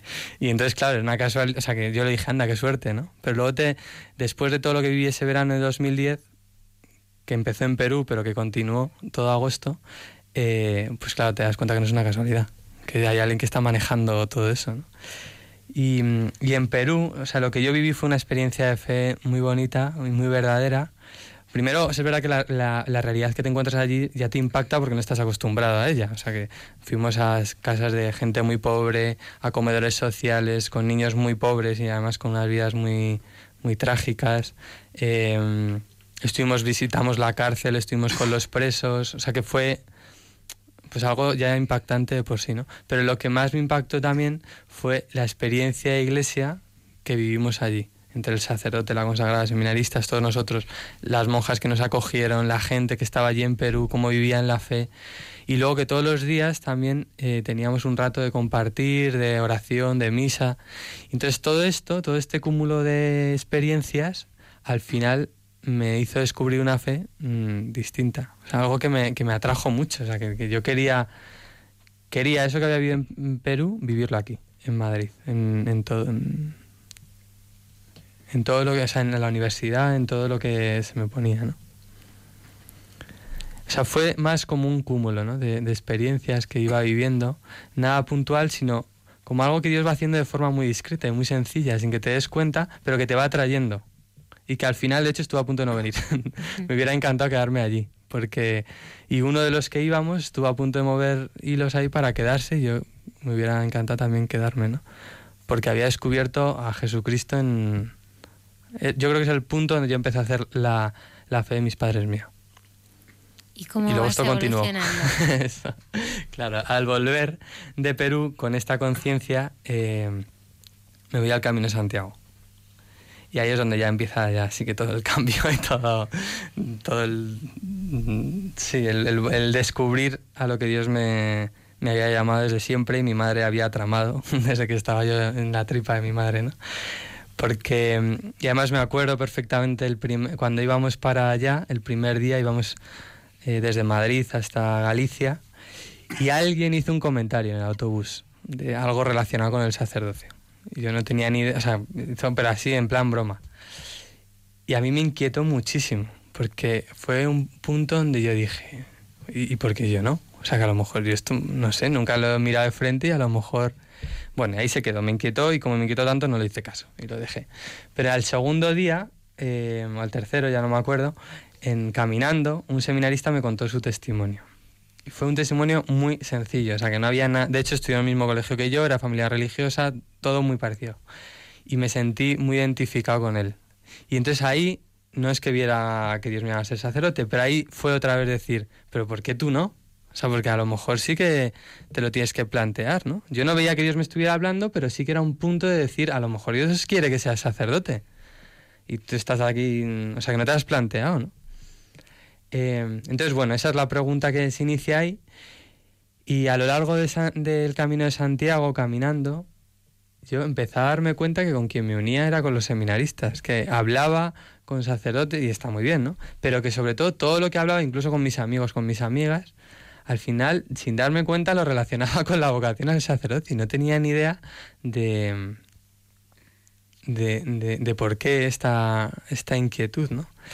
Y la forma en la que yo vi Dios, o sea, si Dios me llamaba a ser sacerdote no, es al final por medio de, de signos. O sea, muchas veces queremos conocer a Dios como se conoce, pues yo qué sé, un, un, experimento científico. Y así no se puede conocer a Dios, porque Dios mm, en este sentido no es, no es experimentable eh, científicamente, ¿no? Sí, sino que se, le puede, se puede tener experiencia de él de otra forma, que es eh, por medio de tu vida, por medio de todo lo que te pasa, por medio de los signos que te va mandando de forma sencilla, ¿no? Por medio de la iglesia, como nos decía antes don Manuel, pues vas experimentando lo que Dios quiere y además a partir de todas las cosas que iba viviendo, de las conversaciones que iba teniendo, de toda la inquietud que me iba saliendo por dentro sin darme cuenta, de, toda la ilusión que empezaba a tener en cosas que antes que ni, ni sospechaba, de la oración, de la misa, de las catequesis, de, la de las preguntas que me salían estaba notando un cambio en mi corazón que antes no tenía. Y entonces en, en todo este mm, movimiento interior y exterior y de todo, pues eh, yo ya empiezo a, a, a, decirle a Jesús si de verdad quiere esto, ¿no? Porque empieza a intuir cosas, pero claro, pueden ser de Dios o pueden ser de, de que me estoy sugestionando yo. Y entonces un día, eh, con todos estos signos que tenía, llegando a Santiago se veía la Catedral de Santiago a lo lejos, estábamos como a una hora, y el sacerdote con el que hablaba, me confesé con él, y entonces al terminar, yo no le conté nada de que, quería ser sacerdote, pero yo supongo que él lo intuiría, y entonces me, me dijo, mira, cuando llegues a Santiago, que se ve ahí a lo lejos, eh, entrega tu vida a Dios. Si te tienes que casar, te casas. Si te tienes que ser sacerdote, eres sacerdote. Si tienes que ser monje, pues monje. O sea, da igual. Pero tú entrega tu vida a Dios, porque es lo que te va a ayudar y lo que te va a liberar, ¿no? Y entonces yo llegué a Santiago, lo hice no, sin, o sea, no teniendo mucha esperanza de que Dios me fuera a contestar, pero sí que lo entregué en Santiago. Además me acuerdo, el 6 de agosto del 2010, el día de la transfiguración, que llegábamos allí. Y, y bueno, y ahí se quedó. Pero la sorpresa fue que la semana siguiente, que ya estaba con mis padres veraneando en el sur, un día rezando, yo empecé eso, ir a misa por mi cuenta, a rezar por mi cuenta, todo este movimiento interior lo empecé a hacer mm, de verdad eh, experiencia, ¿no? Y, y, un día rezando leí en el Evangelio, así de forma más o menos al azar, leí una frase que le dice Jesús a los discípulos, quien quiera seguirme, que se niegue a sí mismo, tome su cruz y sígame, de que le sirve al hombre ganar el mundo si pierde su vida. Claro, esto si lo lee cualquier, pues ahora lo leemos aquí, pues bueno, te puede decir muchas cosas, ¿no? Pero después de todo lo que yo había vivido, mi miedo mayor era que tenía que dejar la arquitectura, que tenía que dejar una idea de vida, que era pues viajar o salir o todo esto, que, que decía, yo no quiero rechazar, renunciar a esto, ¿no? Pero claro, esa frase me cambiaba, era, o sea, ¿de qué te sirve tener todo esto si al final no vas a ser feliz? O sea, ¿no es mejor que te fíes de este camino que yo te está poniendo este verano? De esto que tú empiezas a intuir. Y entonces, bueno, pues ahí fue un punto de decir, pues a lo mejor se lo tengo que contar a alguien. y entonces el día, cuando volví de verano, el 3 de septiembre del 2010, quedé con la consagrada que había ido conmigo a Perú, luego con el sacerdote con el que hablaba, y se lo conté. Y me gustó mucho porque ellos en un principio fueron muy prudentes, no me, no me dijeron que sí, que entrara rápido como para apuntarse un tanto, sino que me dijeron, me respetaron mucho mi libertad y mi, y, y mi vida y lo que yo tenía que ver, ¿no? Y entonces me dijeron que lo íbamos a ir viendo poco a poco, pero es verdad que yo le conté más cosas y fue el momento de decidirlo. Y eso fue ya hace más de siete años y me di cuenta que, pues que, que tenía razón, ¿no? Que yo no he sido tan feliz como estando en el seminario. O sea, descubriendo esto que Dios ha hecho en mi vida y del del cual yo me fié por intuición, o sea que no era una sugestión, sino que eran signos que yo había visto, que intuía y que poco a poco se fueron confirmando, ¿no? De forma sencilla, pero que se fueron confirmando. Y la confirmación mayor fue que al poco tiempo yo en el seminario eh, descubrí que era mi vocación porque era más feliz. Y esto yo creo que es el, hay muchos signos de por qué puede ser verdadero o no, pero al final el punto central es este, si eres más feliz o no. O sea, que Dios ha venido a hacernos felices, no a darnos normas ni nada. ¿eh? Y entonces yo aquí descubrí que era muchísimo más feliz que lo que había sido siendo lo que a mí me gustaba, que era ser arquitecto. O estudiando arquitectura, o saliendo, o, viajando, o haciendo tantas cosas que yo me había propuesto, ¿no? Y, y este es el punto que a mí me ha mantenido. Hecho, yo en el seminario nunca he tenido dudas de que Dios me llama a ser sacerdote En algún momento he tenido a lo mejor ganas de irme por, porque no sabía muy bien algunas cosas que me pasaba, pero nunca he tenido dudas de que Dios me llamaba a ser sacerdote y que era la vocación a, la que Dios me llamaba. ¿no? Y por eso he vivido con mucha certeza de, lo que vivía.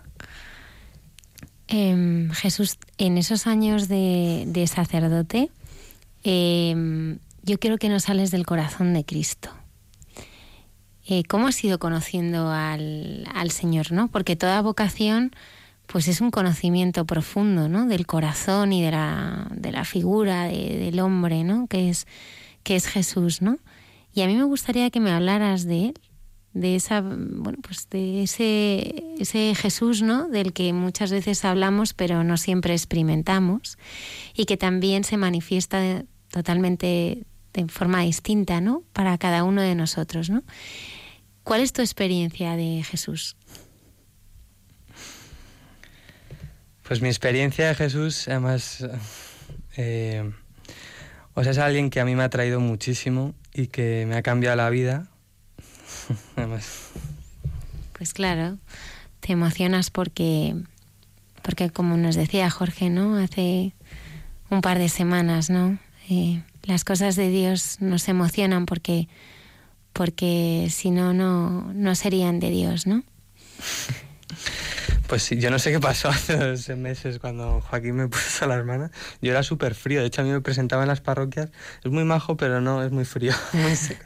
Y desde hace dos meses yo no para de llorar más que, que, que en este tiempo, ¿no? No sé, no sé qué tendría las manos de Joaquín. Bueno, retomo, a ver. eh, pues es que al final es esto, o sea, que es alguien que me ha cambiado la vida y que de una forma que yo no sospechaba. Y... El Señor... Pues el Señor... Oye, yo voy a empezar a contestar. Me decía Jesús que me quería hacer la entrevista. el Señor nos hace libres, el Señor nos hace dignos. Y el Señor es bueno. El Señor es bueno. O sea, a mí ha sido... Eh, ha sido una experiencia. Yo venía también con una idea, cuando entré al seminario, con una idea de Jesucristo, de Dios, de la Iglesia, un poco distorsionada y un poco que no atraía nada. O sea que en un, en un cierto sentido me parecía normal no, pues no creer o no pertenecer a la Iglesia, porque era eh, algo que no, pues que no, como lo que decía mi hermano, ¿no? que no ayudaba a que, no ayudaba en mi vida, en, mi día a día, ¿no? Y el gran descubrimiento es que sí, ¿no? Que, que Jesucristo está presente, que te educa, que te ayuda. Y para mí una experiencia que me ha marcado mucho es eh, pues descubrir justo que ayuda tanto que te ayuda a ser libre, o sea, que te ayuda a descubrir la felicidad de una forma que era insospechada, ¿no? Yo cuando entré al seminario, pues como eso, o sea, como fue algo más o menos rápido, bueno, sí, ¿no? O sea, que lo decidí en menos de un mes, entrar al seminario, entró, entró con, pues con todo lo que había aprendido, tenía y con todas las amistades y con una chica que me encantaba. Entonces esto no se me cambia así de la noche a la mañana. Y, y la tenía en el corazón y, y, además es que era una relación muy bonita, que nos ayudábamos muchísimo y, y que nos, y de hecho habíamos crecido y a mí en cierto modo me había traído también a la iglesia, a la vida de fe y demás, ¿no? Claro, entonces yo cuando entré al seminario a mí me parecía un poco incompatible el que Dios, tener la certeza de que Dios me estaba llamando a ser sacerdote, pero por otro lado que tuviera a esta chica en el corazón que no era nada malo, o sea, que es que, estaba, que, me encantaba, que, y era muy bonita la relación, ¿no? Pero no, no, sabía cómo eh, integrar una cosa con la otra porque para empezar parecía incompatible, o sea, era, incompatible, ¿no? Bueno, sí, entro al seminario en septiembre del 2010 y empiezo el seminario antes de ejercicios, pero el seminario el, 27 de septiembre. Y, y, a mí la experiencia del seminario me, me, encantó, me atrajo, me deslumbró, o sea, fue... Me, ya desde el inicio dije, me di cuenta que era mi sitio, ¿no? pues o también yo me imaginaba un seminario, nunca había ido a un seminario, me imaginaba un seminario pues algo muy frío, muy, muy, pues eso, con gente muy lejana, o sea, que no, que no iba a haber familiaridad y fue todo, todo lo contrario. Y entonces, por un lado, confirmé otra vez esa certeza en el seminario, pero por otro lado, tenía, seguía teniendo a esta chica. Entonces, eh, ya hubo un día, en noviembre, se llevaba como dos meses, que yo me, me levantaba todos los días y pensaba de una forma pues pura y sana y muy bonita en esta chica. Entonces decía, es que, o sea, Dios, que yo no la he puesto en mi corazón, o sea, que ya venía de antes, haberme llamado antes de conocerla. O sea, que me, no, me, sentía culpable, pero luego me daba cuenta que es que no era ninguna culpa, que estaba, o sea, que estaba muy bien. Y entonces ya hubo un día que no podía más y me puse a llorar con un seminarista y entonces eh, dio pie a que él llamara a un sacerdote para que hablara con él y demás. Nunca a nadie le conté esto, ¿no? Hasta que pude hablar con este sacerdote a finales de noviembre del 2010. Y yo iba con la idea de pues de ir a hablar con él y decirle, pues corto la relación con esta chica, si es un obstáculo, pues ya está. Y entonces me acuerdo y entrar en su despacho, era un domingo, 28 de noviembre del 2010, lo tengo grabado porque me marcó mucho. Y ya entro en su despacho, me siento y me pongo a llorar así de repente. El sacerdote, pues, mm, sorprende, por lo menos, y no sabe muy bien por qué. Y, entonces ya le empiezo a contar, le digo, pues ya está corto la raíz con esta chica, porque... Y para mí la sorpresa fue eh, que él me dijo que si lo vivía esta amistad en una prudencia básica que tenemos que tener todo hombre, toda persona casada o no casada, sacerdote, religiosa, eh, será una amistad que me ayude a crecer, que no me ayude, que va a ser una amistad que vivida en Dios como lo estábamos haciendo, al revés, nos iba a ayudar muchísimo a pues a mí a engrandar el corazón y a quererla de una forma nueva que no que yo no era capaz y a través de ella luego poder tener a muchísimas más chicas, mujeres y a muchísimas personas, ¿no? Y, y, entonces esto para mí fue revelador y fue un punto de inflexión donde yo empecé a entender la forma de actuar de Dios, que es lo que decía al principio, donde me empecé a dar cuenta que Dios no viene a eliminar ni a, ni a que reprimas, sino que viene a transformar de una forma que por tus fuerzas no puedes, ¿no? Que viene a a cambiar y a darte una forma de, ver, de amar, de querer, de estar, de hablar, que tú solo no puedes. Y entonces en este sentido yo empecé a descubrir un Dios que me atraía mucho, porque era un Dios que, que te ayudaba a vivir, y te ayudaba a vivir lo que te gustaba. O sea, que no te lo quitaba, ¿no? Y entonces en este sentido, pues era un Dios que era la leche. porque esto no me, no me ayudaba en nada, o sea, nada y nadie, ¿no? Y, y de hecho yo al poco tiempo eh, es, verdad que esto yo lo o sea, si, si este sacerdote me dice esto y me deja solo, pues hubiera sido una catástrofe, ¿no? De hecho, el punto de, de poder vivir esta amistad con esta chica eh, de una forma sana era estar acompañado, primero por él y por él, por la iglesia, por los seminaristas, por mucha gente, que es el único punto que te puede ayudar a, ir recto, o sea, a ir según la voluntad de Dios, ¿no? Y, y de hecho, yo al poco tiempo, en muy pocos meses ya empecé a rezar para que esta chica tuviera un novio. Eh, lo tiene y yo supongo que la casaré en muy poco tiempo. Y, y, y, para mí eso ha sido revelador porque yo la quiero ahora de una forma pues totalmente nueva que no supone ningún obstáculo como yo creía que iba a suponerlo que, que, que, no saldría con ella o sea que, y de hecho me ha ayudado a querer a muchísima más gente ¿no? y me me ha dado a entender que Dios te educa en esta libertad. Que ante una cosa que te puede hacer tambalear, Dios lo quiere, Dios te quiere educar y te quiere ayudar a transformar esa situación. Y por eso para mí ha sido un Dios que me ha traído mucho, que me ha cambiado y que me ha dado un punto de certeza, de libertad y de felicidad y así de paz ante las cosas que no me la ha dado nadie. Sobre todo Él es el que entiende nuestro corazón, ¿no? Y sabe y sabe qué es lo que necesita, ¿no? Para, como tú dices, ¿no? Hacer nuevo todo. ¿Qué significa Jesús ahora para ti celebrar una misa, confesar, no sé, cosas que, no sé, yo es que las veo como auténticos milagros. Pues sí, y es algo que sobrepasa totalmente y que y que no sé, o sea que pues que hay que, yo supongo que estaré toda la vida aprendiendo. De hecho, el primer día, como he dicho antes, en, la primera misa yo decía esto, que yo intentaba buscar referencias para poder vivir esto que me sobrepasa y que no sé y que se me escapa de las manos, ¿no? Y que, y que necesito que alguien me enseñe y que alguien me vaya educando, porque es algo muy grande el poder... Ya, yo, de hecho, las primeras misas, cuando consagraba, lo primero que me impactaba, entended esto que voy a decir, no era tanto que, o sea, que también que Jesús se hiciera presente que, a través de mis manos, sino que Jesús estaba haciendo presente cambiando el mundo. O sea, por un gesto muy sencillo, ¿no? O sea, que estaba haciendo presente la redención, es decir, que estaba haciendo presente el sentido de la vida de todas las personas. Y entonces, y a través de mí, ¿no? Y entonces eso es lo que a mí me, me sobrecogía y me sigue sobrecogiendo.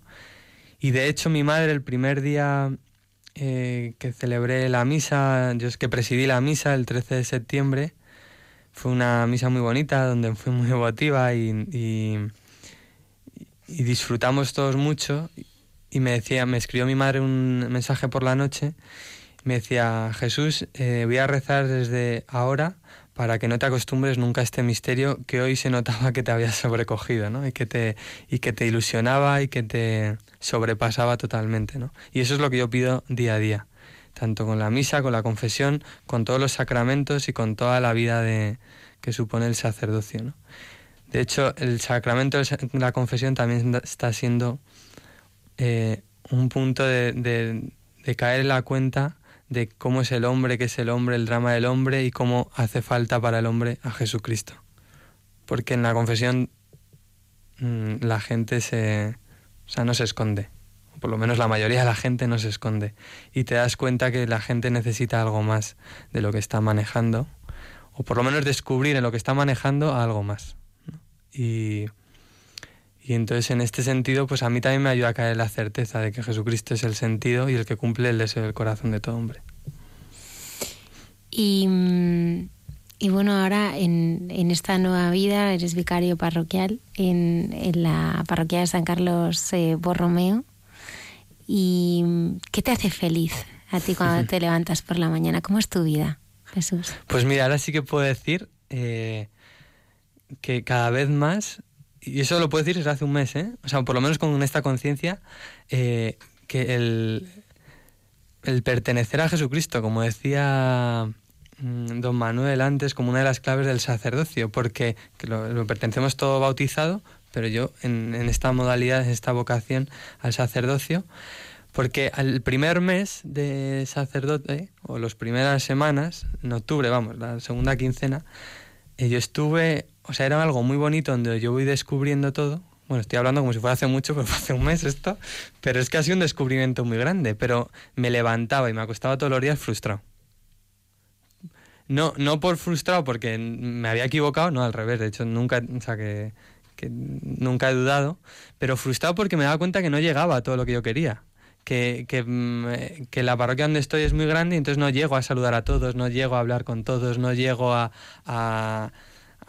poder, mm, pues por lo menos cumplir los planes que yo creo con todos y entonces esto me frustraba mucho. Y, fue un momento, pues eso, de, descubrir el sentido de esta frustración. Y ahora me di cuenta que estaba muy bien. Porque al final esta frustración lo que estaba haciendo era que se estaban viendo abajo mis criterios o mis mi planteamiento sobre el sacerdocio, ¿no?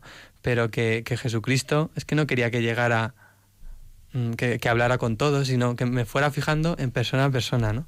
Y esto lo que me hizo entenderlo fue que es que al final lo importante de ese sacerdote es que perteneces a Jesucristo. O sea, que todo lo demás viene de ahí, de esta relación con Jesucristo que se la quieres dar a los demás. Como te parece la leche, se la quieres dar a los demás, ¿no?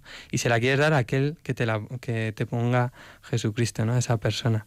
Y entonces esto a mí, en este sentido, me ha, salvado o me ha sanado porque me quita un poco... Eh, pues este sentido de, incapacidad de, darme cuenta que pues que doy para lo que doy, ¿no? Pero que es que Jesucristo no mira eso, o sea, que, mira mi relación con Él y, y por eso pues a mí me, me, encanta levantarme por la mañana y darme cuenta pues que es un día nuevo con Jesucristo, que a ver que me... De hecho me gusta mucho recordar nada más levantarme, ponerme así sentado en la cama, hacer el ofrecimiento de obras y decir, ¿qué tienes preparado para mí hoy?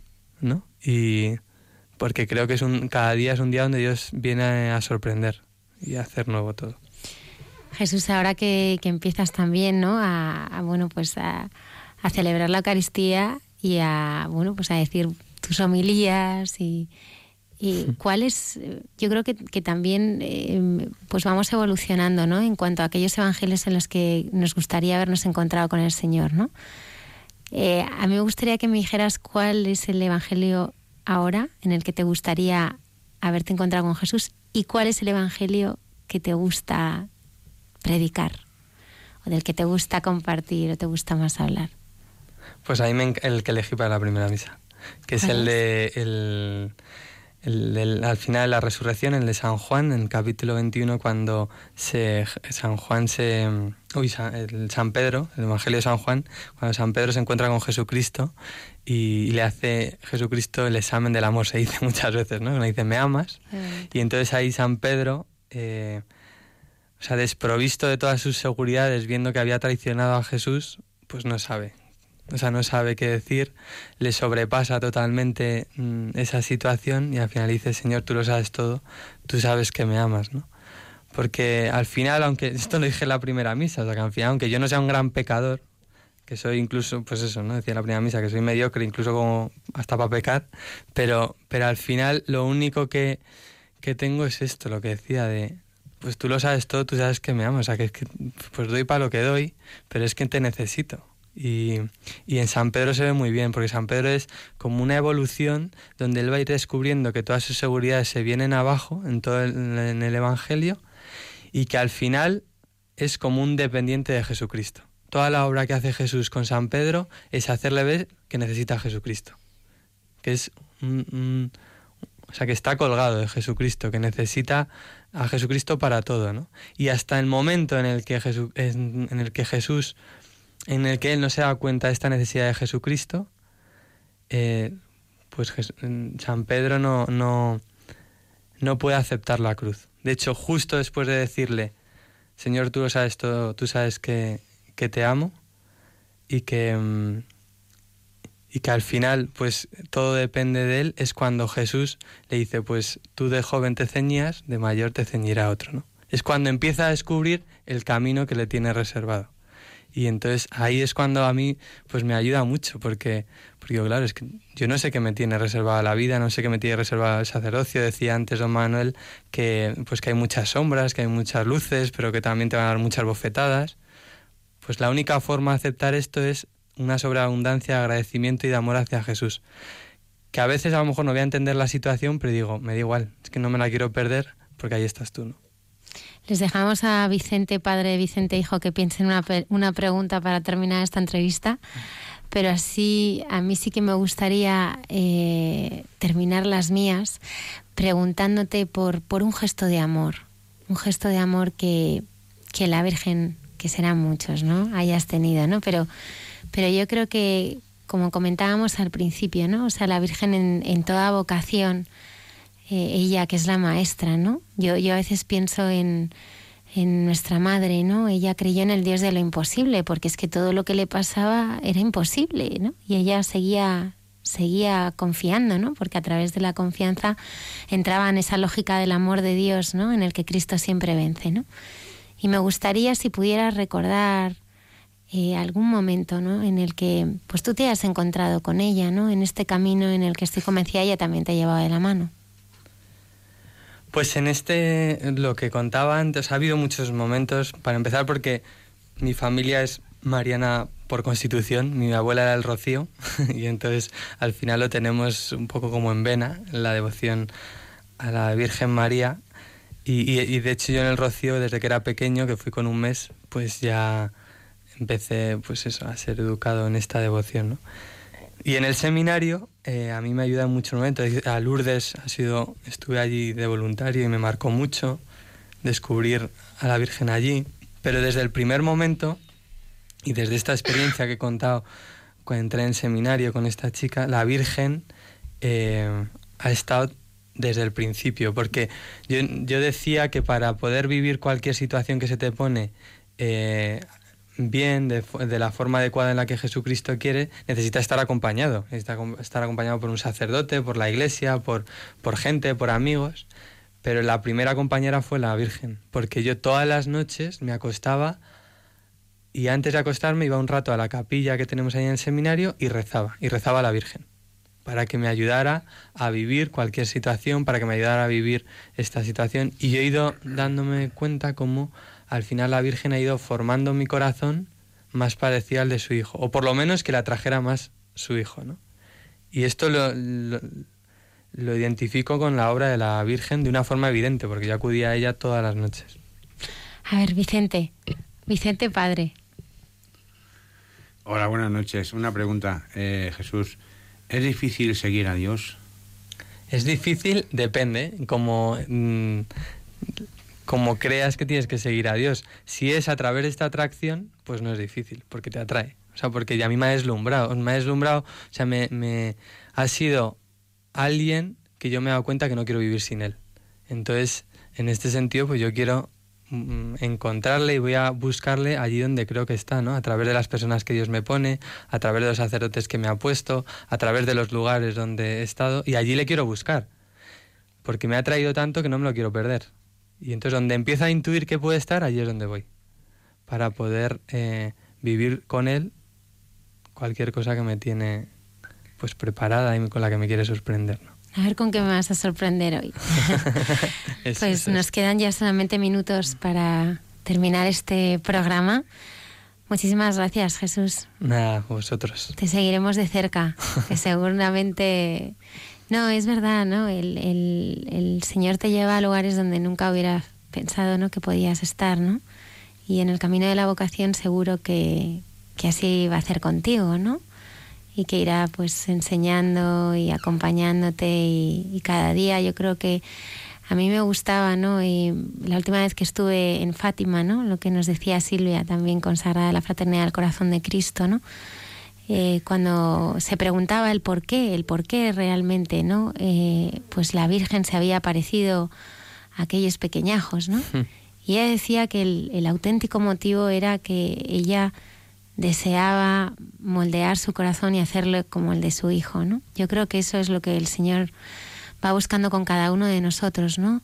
Entendiendo nuestro corazón en su libertad, eh, con sus heridas, con sus vivencias, con sus necesidades, pero, pero, pero atraerlo al suyo, ¿no? Atraerlo al suyo, hacerlo más como el suyo, de manera que ya sean uno. Muchas gracias te admiramos, nos inspiras y muchas gracias por haber estado aquí. Te invito ahora también a que finalizas este programa como, como más nos gusta hacerlo, que es rezarlo, rezando. Damos también las gracias a don Manuel González Corps, que ha estado aquí, a nuestros colaboradores y, y a ustedes, los oyentes, por ser fieles a la cita cada viernes aquí en Hay Mucha Gente Buena. Gracias Vicente, Gloria, por, haber por habernos acompañado y al padre Isaac Parra. Eh, por haber hecho que todo funcione a la perfección desde el control. Muchísimas gracias. Gracias, Almudena. Hasta el próximo programa.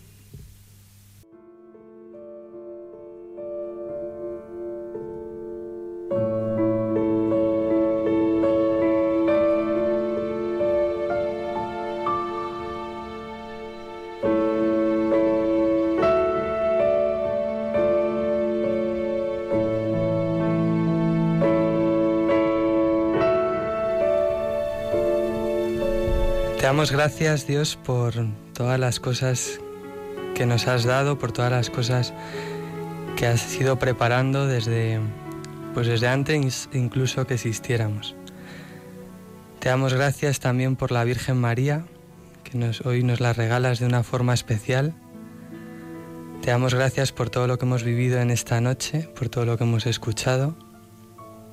Te pedimos que nos ayudes a estar cada día más cerca de ti, que podamos ir descubriendo pues todos los signos, todas las personas, todos los momentos y lugares que tú nos vas poniendo para que cada vez más nuestro corazón sea tuyo y que podamos decir cada día al acostarnos, hoy Jesús mi corazón te pertenece más a ti. Ayúdanos, danos la gracia para para esta tarea que es la de la santidad que tú haces en nosotros y a la que nosotros nos unimos. Ayúdanos a acudir a la Virgen María y a caer en la cuenta que ella ruega por nosotros. Todo esto te lo pedimos por medio de tu Hijo Jesucristo. El Señor esté con vosotros. Y con tu espíritu. y la bendición de Dios Todopoderoso, Padre, Hijo y Espíritu Santo, descienda sobre vosotros y os acompañe siempre. Amén.